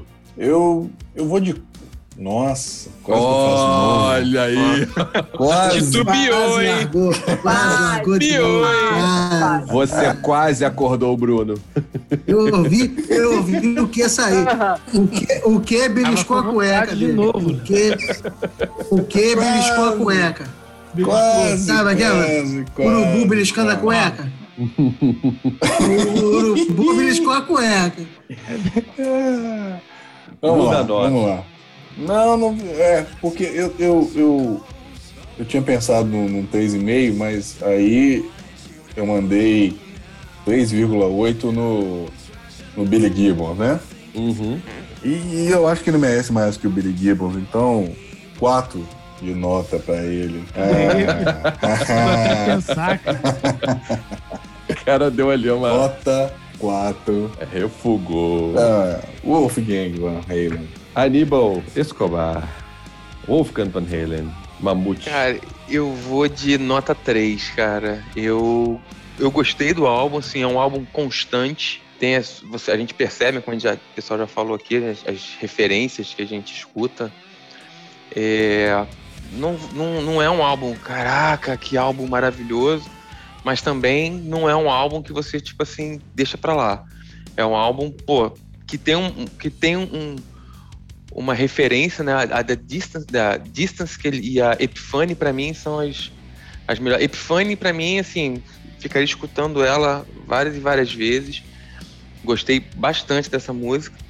E, e eu acho que ele agrada mais o- os ouvidos da gente porque a gente já tem a referência de outras bandas, entendeu? Então você escuta aquilo, pô, isso daqui acho que parece isso, pô, isso daqui é legal. Eu não sei se foi uma sacada dele de tentar ver, tipo, pô, o que, que o pessoal tá ouvindo e vou fazer algo assim, ou tipo, calhou do meu som ser igual, parecido com o deles. Entendeu? Mas de certa forma, assim, no geral, eu achei para a para com, com o Billy, entendeu? Nessa noite, por enquanto, tá? É aquele álbum que você bota pra tocar e fica ali ouvindo, você fica conversando com a galera e a mulher não reclama que é muito porrada e tem uma certa melodia e tu consegue escutar, porque tem isso também, né? Se tu botar um, um som mais pesado, a mulher reclama. boa então tem que botar uma parada referência, aqui, ó, mas boa é mesmo. referência. Tem que botar um que, pô, o pessoal vai assim, pô, mas essas músicas que só você escuta, não sei o que, já cansei de ouvir isso. Então tem que botar uma que, pô, é um som que, pelo menos, o pessoal pode até pensar, ué, Full Fighters? Você vai, não, daqui é a banda do filho do, do Ed Van Halen e tal e tal. Mas eu acho que, que, é, que, é um, que é um disco interessante, cara. Nota 3 pra mim. Legal. Marisita. Eu dou nota 5. Que isso? Ora, ora, ora, ora. Que isso? Nota Nota- 5. Tá salvo na, Vou tá falar salvo pro, na minha playlist.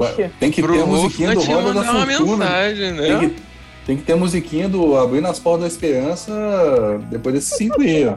Deu trabalho pro Bruno aí, hein? Verdade. Nota 5 é alto, hein? Eu vou te sugerir, Bruno, toda vez que se falar no, no nome do Dave Grohl aqui ou do Foo Fighters, você botar aquele barulhinho de moeda caindo. Tem um barulhinho de imitar de moeda. Muito bem. money, money.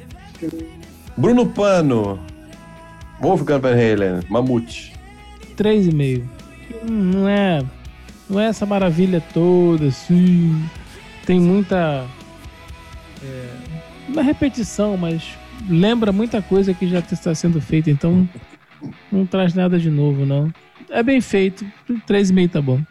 Muito bom. Brinca. Vou dar um 3,8 pela, pela ousadia e pela coragem, tudo que a Mari falou, eu concordo.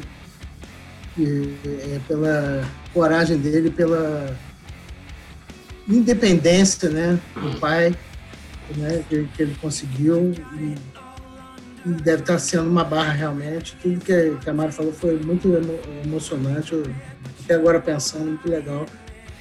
E é isso, cara. É, ele tem um caminho bom pela frente. Mas eu acho que ele quis agora.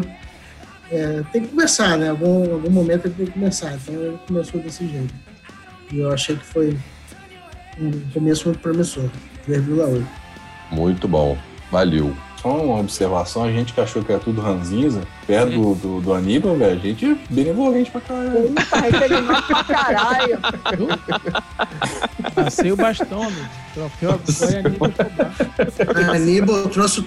A, a gente Pô, tem corneta e Aníbal. Aníbal Dois, Aníbal dois e meio, trombone. três. Aníbal Ah, é. trouxe o trombone. Aníbal trouxe trombone. Tá tudo passando, tá tudo na média pra cima.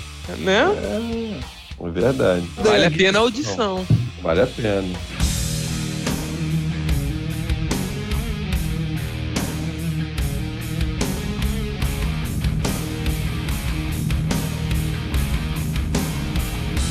Brother Against Brother.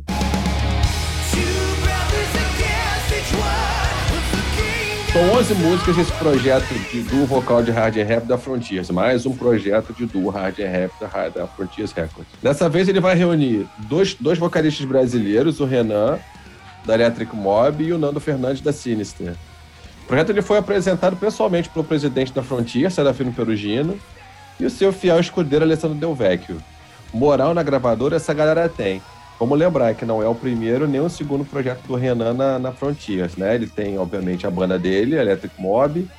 Lançou há pouco tempo um single com ou uma faixa do álbum Free Fall do, do, do Magnus Carlson, né? Free Fall, e agora esse projeto Brother Against Brother com o Nando Fernandes.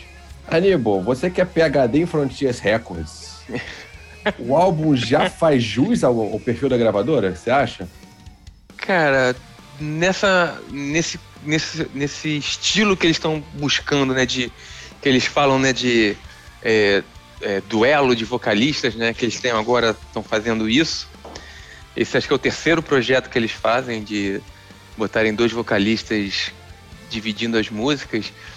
É, é interessante, cara. Assim, é, não foi exatamente como eu pensei. É um pouco mais pesado do que os outros, apesar de você ter o Russ Allen e o John Land no, nos outros projetos. Esse ainda ficou um pouco mais pesado. É, tem, tem os destaques.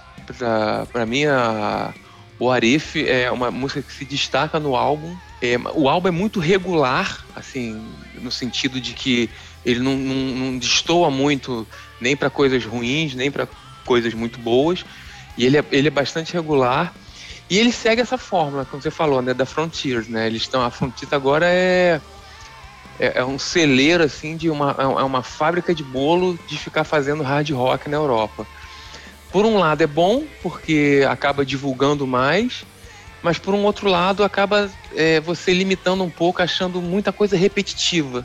Então você escuta uma banda, escuta um vocalista, eles fazem muito essa troca, eles pegam um vocalista de uma banda e botam em outra banda e gravam outro álbum com outro nome e às vezes tira um pouco a identidade do, da pessoa, né?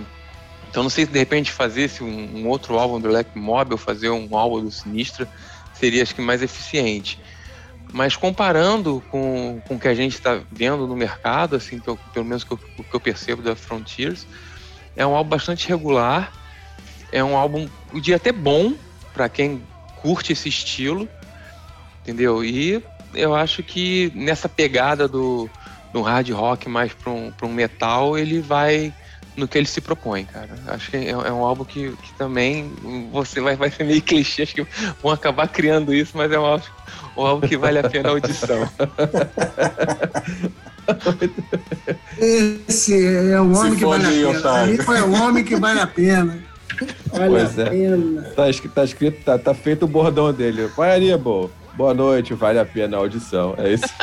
Vale a pena, a pena a audição que eu não sou obrigado a ouvir sozinho. Não, mas o interessante é que, assim, a gente analisou cinco álbuns essa noite, cara, e são cinco álbuns diferentes. Apesar do Brother Against Brother ser puxado, tentar até puxar um pouco pro Halloween, apesar dele ser diferente, ele ser mais é, lento e mais melódico, sem tanto instrumental, a gente analisou álbuns bem diferentes que, assim, que realmente, acho que ele abrange um, um, gosto musical que não se restringe muito a quem está escutando essa coisa que a gente vê muito na mídia aí, cara.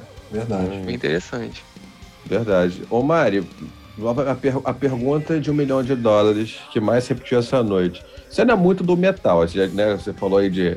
Quando a gente falou de Halloween, falou de Atreio, você né? Você falou assim, pô, muito rápido e tudo mais, né? Muito a mim, agressivo demais. O, o, o, como é que você viu o Brother Against Brother? Ele, ele é um álbum de interface amigável ou não? Interface amigável é um pouquinho mais lento que dá para o meu cérebro acompanhar.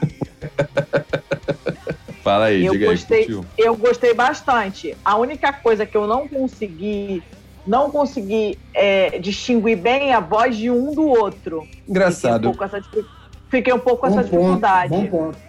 Né? Não consegui distinguir a voz de um, muito a voz de um de outro, que eu, me parece né, que o arranjo está muito parecido, assim. É. Mas eu gostei bastante do. Perfeito. É um álbum animado, é um, é um álbum animado, assim. As músicas são legais, assim. Tem, algumas têm umas letras que eu acabei não anotando, mas tem umas letras, assim, que você consegue prestar atenção na letra e falar, pô, isso é legal, é legal o que, o que o cara tá falando. Eu anotei até aqui Haunted Heart, que eu gostei. Bem. Boa. Mas muito bom o álbum. É, é, essa coisa da Frontiers mesmo, que vocês, vocês têm até têm criticado, né? É esse todinho pronto aí, né? Mas bem legal. Eu gostei. Eu gosto desse todinho aí. Adorei, eu... todinho, todinho. pô, se tiver gelado, cara, desce de boa. Tranquilo, é, pô. É assim, eu. Mas você eu... não toma cinco todinhos, pô. É, é, verdade. É verdade. Também cinco cervejas né, que ele tá aqui falando. Eu acho que, que essa, esse perfil da, da Frontier, é assim, eu, eu obviamente, né, eu, eu já escutei Renan e outras coisas, eu consigo separar bem a voz dos dois, as vozes, né, de um e de outro. Para mim, elas têm, elas têm padrões diferentes, até, até complementares para a proposta ali do, do, do álbum. É, é um álbum muito mais. É, é um álbum de hard and heavy, mais puxado pro metal tradicional do que pro metal melódico, pro power metal. Ele tá mais no, no metal tradicional, no, no, Iron Maiden, do que no, no bumbo duplo super pesado, super frenético, né? Eu achei o álbum legal, as músicas legais. Dentre os trabalhos que a gente já ouviu do, do Renan, eu acho que esse tá um, um degrau abaixo, ele não tá no, ele não tá no nível do Electric Mob, porque, né? Electric Mob é Electric Mob. É, uhum. Mas eu acho que, que tem uma outra, um outro aspecto que é muito importante. Assim, dois aspectos. Um, a gente consegue, a partir desse repertório, ouvir coisas da voz dele que os outros trabalhos não estavam permitindo a gente ouvir. Né? Desafiou ele no, no, outro, no outro lugar que não é o lugar dele. E isso foi muito legal. É, e o outro, assim, que é, o, que é a questão comercial, cara. Dá para ver a partir desses trabalhos, tanto no Free Fall quanto nesse agora, que ele é um ativo de valor da Frontiers. A Frontiers está fazendo o cara circular. Né? E isso vai alavancar ainda mais um próximo trabalho Electric Mob, porque quer dizer, quanto mais ele for ouvido, mais atenção vai gerar para o trabalho original dele. Então, nesse sentido, eu acho que pô, tem um puta de um valor para ele, e o álbum em si, eu achei um álbum interessante. Né? Esse aqui, o, o duo vocal ficou legal. Eu não conhecia o, o Nando Fernandes, achei a voz do cara muito foda. Eu gostei muito da voz do Nando. Fiquei até com curiosidade de escutar a banda dele. É, e eu queria que eu ouvisse do Juliano, que é um cara que é o nosso vocalista aqui. É, os vocais estão à altura do, do, do trabalho? É, que, que você, como é que você viu aí? Não só a banda, mas especificamente os vocais. Então, é, você falou sobre, sobre, sobre o vocal do Renan, é, é, perfeito. Ele, ele muda o jeito de cantar dele. Ele, ele ele não usa, por exemplo, os, os melismas que ele usa no, no, no, no Electric Mob. Melismas, para quem não sabe, são aquelas firulas vocais em, em, que você estende a nota, dando uma variação nela. Ele usa muito pouco, porque o estilo não pede muito isso, né? Uhum. O estilo do, do disco não, não pede muito isso. Então é uma voz. Não sei se a palavra seria essa, mas é uma, é uma voz mais sóbria. É, a voz que ele utiliza nesse disco é, é mais sóbria. E, e, e, de verdade, o, o, o, Aníbal falou sobre o duelo, né? O duelo de, de, de vocalistas, e, e, você não. Como você, o, você falou, Léo, não tem um duelo, acho que são vozes complementares. As duas vozes se complementam bem, mas o, o que me incomodou no, no disco foi justamente o contrário. As vozes. O disco vale muito a pena pelas vozes, pelos dois vocalistas, só que e, o, o, instrumental parece pasteurizado demais, cara. Uhum. É tudo muito, abaf, tudo muito abafado no fundo, sabe? Parece que abafaram o instrumental para as vozes se destacarem. Tem certos pontos que, que, a, que a, música parece tão pasteurizada, parece um, um MIDI. Pra quem não sabe, MIDI é aquela música que se constrói ela no computador. Você põe a nota lá assim, tu, tu, tu, tu, tu. Tem hora que a bateria parece um MIDI. E tão, sabe, tão seca, é, é bem é, ficou bem estranho. O instrumental, acho que, que essa pasteurização do, da Frontiers ficou muito clara na, no, no, instrumental, porque eu acho que deixou a, a, desejar. A faixa de abertura, Two Brothers, é, é um cartão de visita da Frontiers, né? Você vê uhum. o padrão todo da, da, da, da, Frontiers ali nessa, nessa faixa de abertura. Tipo assim, ó, a gente tá é da Frontiers, eu tenho dois vocalistas aqui, fiquem à vontade, se sirvam. É, é muito isso. Isso aí mesmo, isso aí. É. E, e, mas assim, o disco eu acho que vale muito a pena pelo para escutar os dois vocalistas, o Nando Fernandes e, e, e o Renan Zonta, sim, são, são vocalistas sensacionais, cara. O, o Nando também não, não conhecia e, e, gostei muito. E o Renan tá ali fora da, da faixa que ele costuma cantar, do Electric Mob e tudo aquilo que você vê de, de no YouTube, no, no, Instagram dele, de, de, do jeito que ele canta. Ele, ele muda muito o jeito de cantar, mas assim, não, não acho que ele muda para pior. Você, você, disse que talvez ele, ele baixe o nível, acho que é diferente só. Não sei se, se, se baixa um, um degrau. Acho que talvez seja só ele se adaptando ao estilo que a música pede. Não, não, só esclarecendo, não é que eu disse, tipo, que ele dá um passo atrás. Eu digo que o, o, o eu não coloco o Brother Against Brother no mesmo nível de qualidade da Electric Mob. Ah, não. Então, concordo plenamente. Eu, eu tinha entendido errado. Né? Eu, eu concordo plenamente. De, de, modo algum, então, o, o, o, som do, do, do Brothers Against Brothers tá, tá, tá no mesmo nível do, do Electric Mob, de jeito nenhum. É, você tem toda a razão. Uma coisa que eu achei do disco, assim, além de ser aquela mesma fórmula da Frontis que a gente já falou, que tá ficando desgastada, todo projeto parece sempre a mesma coisa. Aqueles teclados melódicos, bateria, uhum. baixa, guitarra, tudo pasteurizado que fica cansativo de ouvir, não sei porquê, que bota um negócio que o negócio parece que fica tão cansativo que você dói o ouvido. Uma coisa que eu notei, o Renan é um, é um ponto fora da curva, o Renan é, é, é uma coisa à parte, porque o Renan não, não, não tá nesse. Apesar de estar tá na, na, na Frontiers, ele tem o, o estilo dele, a personalidade dele, que é diferente dessa turma toda. O Nando Fernandes, eu notei muitos momentos ele tentando imitar o Dio na época do Dio do Sacred Isso, Heart. Pode crer. Last in Line. Cara, cantando muito, tentando imitar muito o Dio. Muito, muito, muito. Muito feio até, isso.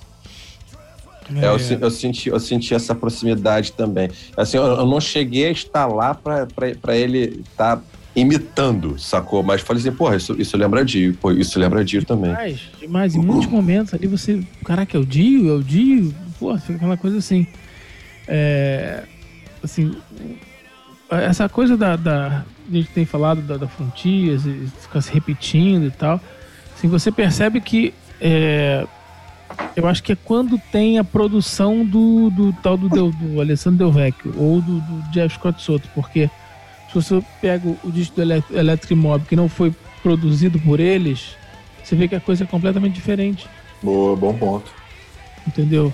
E agora você pega o resto, tudo que é do Alessandro Delvec, tudo que é do Jeff Scott Soto, dessa turma toda, ou que o Alessandro produz, ou que ele compôs, é igual. Você vê esse Brother Against Brother, você vê o, Spectra, é tudo muito parecido, o é. Wet, e, e, enfim, as outras com. Só complementando, né? além de, de produzido, ele, o, o Alessandro Delvec toca baixo e teclado. Sim, e faz o, o vocal de apoio. Faz o local de apoio. É o Então, dono da tipo bola. É o dono da assim, É o bola. dono da bola. Isso É o aí. Shanks da Frontier. É, Pois é. Infeliz verdade. é, Por assim, mas favor, mesmo assim. é- Esclareça ao nosso público sobre o Shank. John fucking, John fucking Shanks é, o produtor, amigo, mentor de John Bon Jovi há já há alguns anos e que tem levado o som da banda é, pro buraco. pro buraco. A, a lugares indesejados. assim. A lugares É o indesejados. cara que manda no John Bon Jovi. É isso aí. É o senhor do assim, senhor. É, mesmo com essa coisa toda, ainda destaco Two Brothers, que é uma música que eu gostei muito, muito boa. What If e Demons in My Head. Eu gostei dessas três, assim, de, de cara. Leozinho, brother against brother. O senhor tá quietinho aí, cara. Não, tô ouvindo aí, aprendendo com, com as pessoas sempre, né? Nós estamos aqui no mundo para isso. A pessoa tão idosa ainda gosta de aprender, né? Vai dar ruim isso. É, boa noite. É, sobre, sobre o nosso amigo, então, eu- nosso amigo Renan Zonta, eu, eu tinha a referência do Elétrico Mob maravilhoso. Né? Daquelas nuances, daquelas diferenças. E ele me vem com esse álbum que, cara, assim, me desculpe, parece que, assim, Renan, desce aí que tem que mudar a roda do Monza. Porra, mas eu tô mexendo aqui no motor. Tem que mudar a roda do Monza, porra. É só você que sabe mexer no macaco. Aí vai, desce ele, vai com a roda do Monza. Tá bom pro senhor? Não, tem que fazer, tem que fazer alinhamento e balanceamento. Aí vai fazer. Cara, porque ele foi e desceu lá para fazer o troço e sobe de novo, porque dá para ver, assim, me parece. Ali é uma coisa assim, é a voz dele maravilhosa, o talento dele, mas assim, tá diferente demais do que ele faz. O outro cara é, também força uma barra para, tipo, é, na primeira música, principalmente, a gente vê isso. Eu, a- quem começa é o Renan, né? Você sente, já, já vê, porra, a categoria chegou, né? Pá, tocou de lado. O cara sabe Categoria chegou. Olhou para um lado, tocou pro bateu outro. de lado, to- deu aquele toque, olhou para um lado, tocou para o outro. Agora o outro, aí o outro cara vem e ele fala assim: vou meter um time de Dio aqui para mostrar para ele que eu também não estou de bobeira. Aí, então, assim, mas, mas resumindo, é, é, é uma coisa assim: um, o som é pasteurizado, tem muito teclado épico, parece que você está vendo um filme egípcio na sessão da tarde com, aqueles, aquela, com aquela sinfonia, pá, vai entrar o Tutankhamon, vai destruir tudo, e aquelas coisas. E aquela, assim, eu não estou nem falando de letra, não analisei letra, mas assim, o som é muito repetitivo, muito cansativo. Me parece assim, um álbum conceitual. Quem está ouvindo não está lendo a letra, não está entendendo. Mas assim, para o grande povo, para grande audiência, assim, é, é uma coisa é, conceitual, tem letras legais que, que falam de amor, falam de, de, de, de vida. Eu vi ali que tem essa coisa de, de, existência, de, tem esse- todo esse debate. Mas o, o- não é o Renan, para mim, cantando, que eu conheço, e o outro cara, eu, eu, não- o Nando Fernandes, eu não conhecia. Bom vocal, mas também me parece que ele fica em cima muito do, do, de estereótipo aí, de Dio e tal. E o som também é cansativo, cara. Não deu para ouvir o disco até o fim. Eu não consigo. Eu, eu, eu boto assim, o Halloween eu ouvi todo, o Billy Gibbons eu ouvi todo, e vários eu ouvi todo, mas esse, assim, não cara, não dá. É tudo muito igual, muito parecido, muito chato. E, não dá. E, esse é, é um bom trabalho, mas assim, encomendado. Vai lá, Renan, desce lá e faz 10 sonhos lá pra mim que eu tô saindo agora daqui a pouco. Mas é bem isso mesmo. É encomendado. Os caras encomendam, chamam os caras pra cantar. Uau, você vai cantar assim, essa música desse jeito. Entendeu? Já tá assim, definido. Você só vai lá e põe sua voz. É mais ou menos Se esse, for isso, tipo então tá, tá, tá entregue. É. Faz 10 empadinhas de camarão e duas de frango aí, por favor. É isso. Bora votar? Dá nota? Bora. Vamos dar nota. Marilu. Sua nota pra Brother Against Brother. 4.2. Que isso, cara? Ó. Maravilha. Olha aí, Renan. Aníbal Escobar, seus dois e meio pra Brother Against Brother. Cara, eu ia dar 2,75, mas como você falou 2,5, eu vou 2,5 então. Você me. Você me Vai dar 2,4. Faltei, Não, faltei. Não, ele, pre- ele, Mas é tá, um da- álbum ele, que ele vale tá, a ele tá- pena ser ele tá da metade pra cima. Ele tá da metade pra cima. Tem músicas boas, tem músicas boas, mas assim, eu concordo contigo, Um Brinca. álbum Chega um momento álbum assim que vale que você você escuta e se você se distrair, você acha que você fica assim, caraca, tem 10 minutos tá tocando a mesma música. Se você não estiver prestando Exatamente. atenção, você tem essa coisa. Isso realmente é, eu concordo. Eu, eu- eu tenho muito essa impressão com, com o Dream Theater. De escutar assim e achar que você tá na mesma música, já passou cinco músicas, você fala, caraca, essa música não acaba, já tá a quinta música já. É isso. Mas é, tem essa, essa percepção também, entendeu? Tipo, se você não se atentar muito, se você não, se você não parar pra ouvir o álbum, você não percebe muito a mudança de música. Você acha que, tipo, caraca, tem 20 minutos essa música? Caraca. E quando você vai ver, já tá na quarta, quinta música já. É isso. Mas Então tem é- músicas boas. Então, Aníbal 2,75, recomendando que vocês os, o escutem para tirar suas próprias conclusões. Mais ou menos isso. Depois É manda isso. pra ele qual foi sua nota. É? é isso aí. Bruno Pano, sua nota para Rodrigues Brother. Então, é, eu vou dar nota 2,5. Ó. 2,5. E tem um detalhe que eu queria compartilhar com vocês aqui. Eu tava ouvindo o álbum no Spotify, o álbum acabou e eu não percebi. Começou a tocar outras músicas, eu achei que ainda era do disco. Eu achei que ainda era. Depois que eu fui pegar o celular, que eu fui olhar, porque eu tava, tava fazendo outras coisas, tava ouvindo. Quando eu fui pegar o celular, 58 isso aqui músicas é depois. mais. Agora eu falei, agora qual, foi, qual era a última música? Eu não lembrava qual era a última música. Depois que eu acabou o sabia. disco, depois que acabou o disco, você pensou assim, agora esse disco tá melhorando, hein? Mas, Ah, isso aqui não é mais. eu Aí gostei da eu- 29 de pra novo. frente. Da 29 pra frente é bonzão. É, aí eu tive que ouvir de novo pra descobrir qual era a última música, porque eu não sabia. Acho que acontece mesmo. Acabou e eu não percebi, cara. Começou outra coisa e eu tava achando que era aquilo lá mesmo. Continuava. É Aí foda. depois já tinha passado mais de uma hora que eu tava ouvindo outras coisas, né? É Aí duplo essa que Eu fui porra? ver, pô, o álbum tinha 40 e poucos minutos. É, o álbum- é curto, né? O, o valor do álbum, apesar do vocal do, do, do Nando puxar pro Dio, tá nos dois vocalistas. O instrumental, a, a- o, o, o- o encadeamento de músicas, tudo mais. Eu, eu- um- um- a nota que eu vou dar é assim, de, de 0 a 5. Você tem 50% pra banda e 50% pro, pros ar- pro, pro, pro, vocal.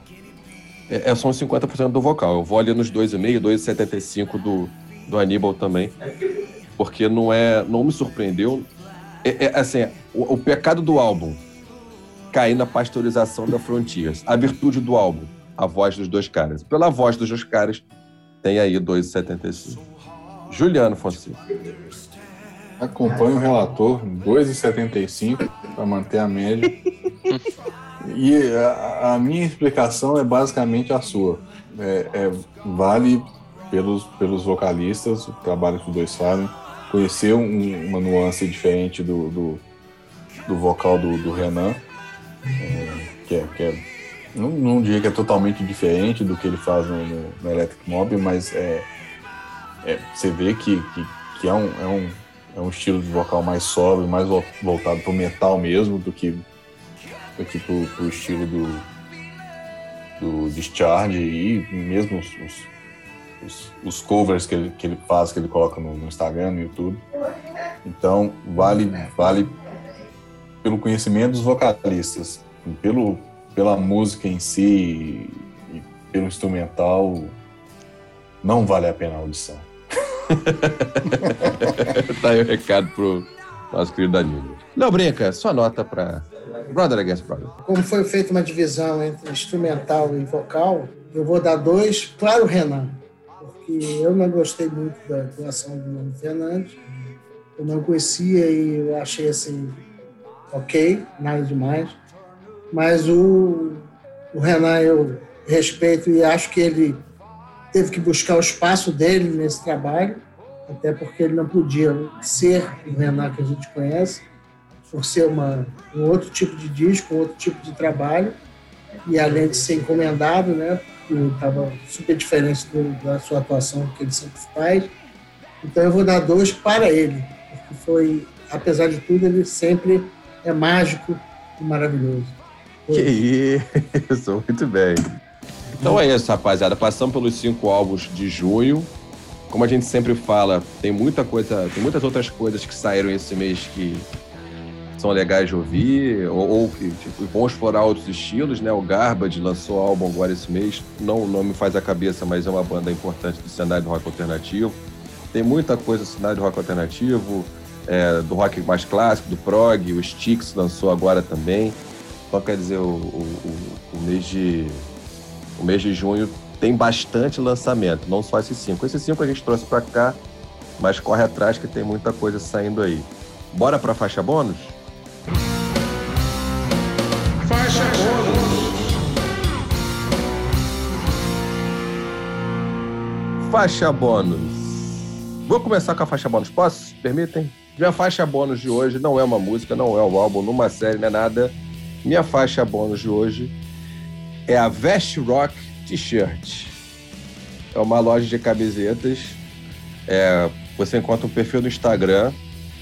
É o arroba vestrock underline t-shirt. Lá você vai encontrar camisetas de, de vários estilos diferentes, de bandas super improváveis.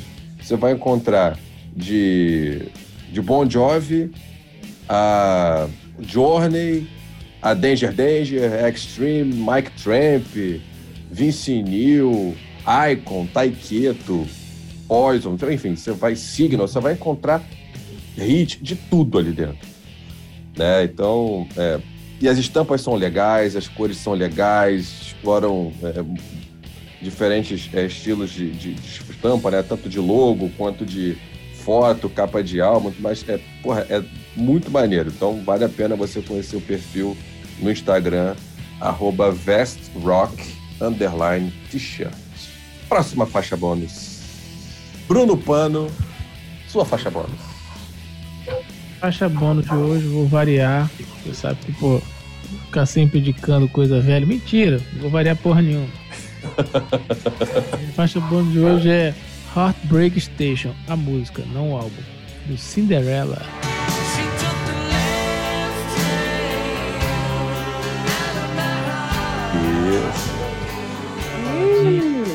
Gostosinho e tal. É. She took the last train out of my heart. E aí? Isso aí. Cinderela. O clipe é bem legal também, Bruno. Não querendo me meter, mas já me metendo. O clipe é bem legal. Se eu não me engano, ele tá tocando. Ele toca uma guitarra como se fosse um piano. Não é esse clipe que ele faz isso? Não lembro. Eu acho que é. Ele toca a guitarra como se fosse um piano. O Tom Kiefer é bem interessante. Legal. A parte do Bruno podia mudar de, de, de faixa bônus para naftalina, que sei lá. Alguém tem que ter Só a chama coisa acesa. velha. Alguém tem que manter a chama acesa. Isso aí. Tá certo. A marca... o, ânimo, o ânimo que ele fala isso é motivador. A marca registrada do seu Bruno Pano, cara. Faixa bônus das ter, Tem que ter alguma coisa de bom, cara. Eu só meto malha em todo mundo, então eu tenho que indicar alguma coisa boa no final. Seu Juliano Fonseca, sua faixa bônus. Vamos lá, minha faixa bônus está no Netflix. Elvis Presley, The Searcher. É um, um, um pequeno documentário, dois, dois episódios, são, são episódios de, de uma hora e meia cada, que mostra a trajetória de Elvis desde de criança lá em Tupelo, Tupelo, Mississippi, como quem, como quem quiser, quem quiser a melhor pronúncia aí, e até, até a morte dele. E, porra, mostra. Às vezes a gente, a gente. Todo mundo já ouviu falar em Elvis Presley e o tamanho dele para a música. E quando você vê um documentário desse, ou se você lê alguma coisa, você, você, você descobre que ele poderia, poderia ter sido assim, cinco vezes maior do que foi, porque ele ficou muito limitado pelo empresário dele, ele não podia sequer sair, ele nunca, nunca tocou fora do, dos Estados Unidos, porque o, empresário dele não, não podia sair dos Estados Unidos, porque poderia não voltar, porque ele não é um cidadão americano. E cara ficou sem gravar discos por, por praticamente sete anos. Então, assim, o Elvis é do tamanho que ele é hoje e, e, e o potencial dele não foi explorado é, como, como poderia. Então é um documentário bem legal que mostra essa história, mostra é, toda essa, essa fase ruim que ele, que ele teve da carreira dele também. É, bem para quem gosta, é bem legal. Pô, maneiro, Pessoal, irado. Juliano, mostrou nesse documentário, mostra o, o- o- a época que ele tava pegando a mãe do Forrest Gump. Mas Acho que essa parte cortaram. Pois é, pois. também acho. Isso, isso é biografia não autorizada. Caraca, mano. eles são foda. Era 12 e meia da manhã, o filho da puta mete uma dessa. Run, Forrest, run. Aleatório, aleatório. Brinca, já tem aí, Brinca? Só faixa boa. Yes. Eu vou de Saxon Inspiration.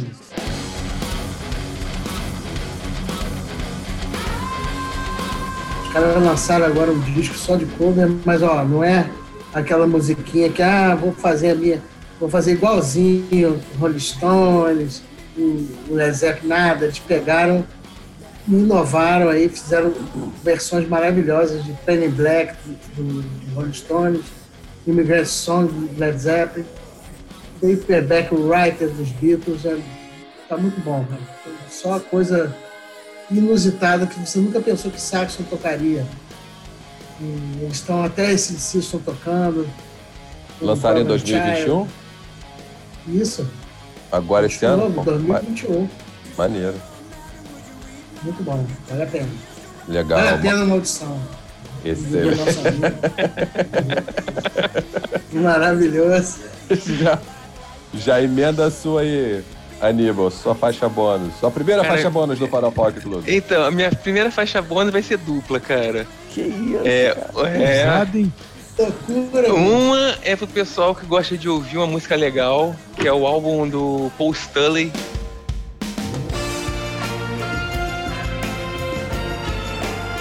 Com a Soul Station, Irado, irado, muito bom mesmo. lançada em março. Mas- gosta, gosta. Ele pega músicas dos anos 60, Baby I Need Your Love, Let's Stay Together. E, pô, o cara. Cara, ele baixou. No Kiss ele não tá cantando tanto porque ele já tá com a voz. A idade chegando. Mas nesse álbum o cara tá cantando muito, porque é um, mais devagar, mais tranquilo. E, pô, vale muito a pena, é um álbum muito legal. E a minha indicação, a minha outra indicação, minha faixa bônus lá do B é o Netflix. Quem tiver interesse em assistir uma série bem legal, Lupin, muito legal, muito engraçada, dá pra assistir com a família, Puta que bem pariu. divertida, entendeu? Eu recomendo, vale a pena Muito. ver, Excelente. muito bom. Você já viu, já viu as duas, né? Eu Já vi as duas né? temporadas, cara, muito Isso, legal, por favor, muito a legal. segunda é melhor ainda. Spoiler, sem Por favor, muito spoiler. legal. Não, não terminei a segunda ainda. Muito legal. Recomendo também esse, esse do Paul Stanley aí, é muito, é muito legal. Você tá atravessando? Legal esse álbum, né? É verdade, muito, muito bom mesmo. Gostei do, gostei do que eu ouvi. Mari Mari, sua faixa bônus. Ah, vou fazer igual a Aníbal também. A minha faixa bônus você pode apreciar de duas formas.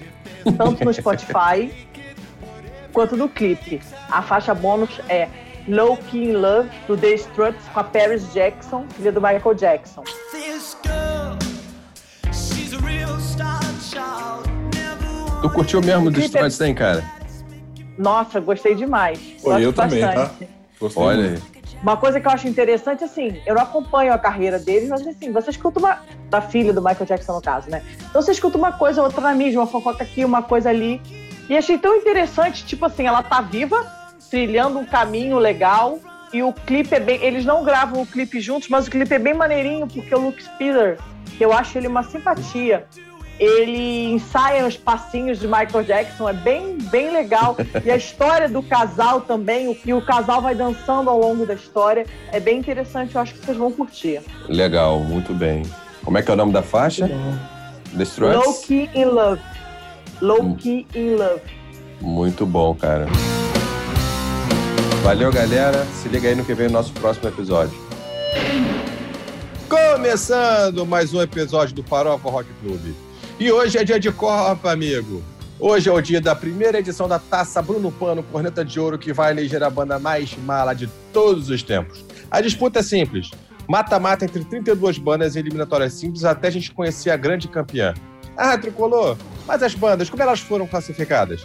Parte das bandas foi selecionada pela lista do site americano Best Life, que a partir de dados e estudos elegeu as 21 bandas mais odiadas de todos os tempos.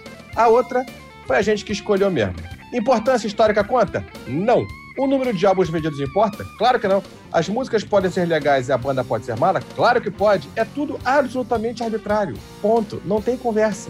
Hoje é dia de corneta, hoje é dia de falar mal, hoje é dia de botar pra fora e eleger a grande campeã da taça Bruno Pano Corneta de Ouro.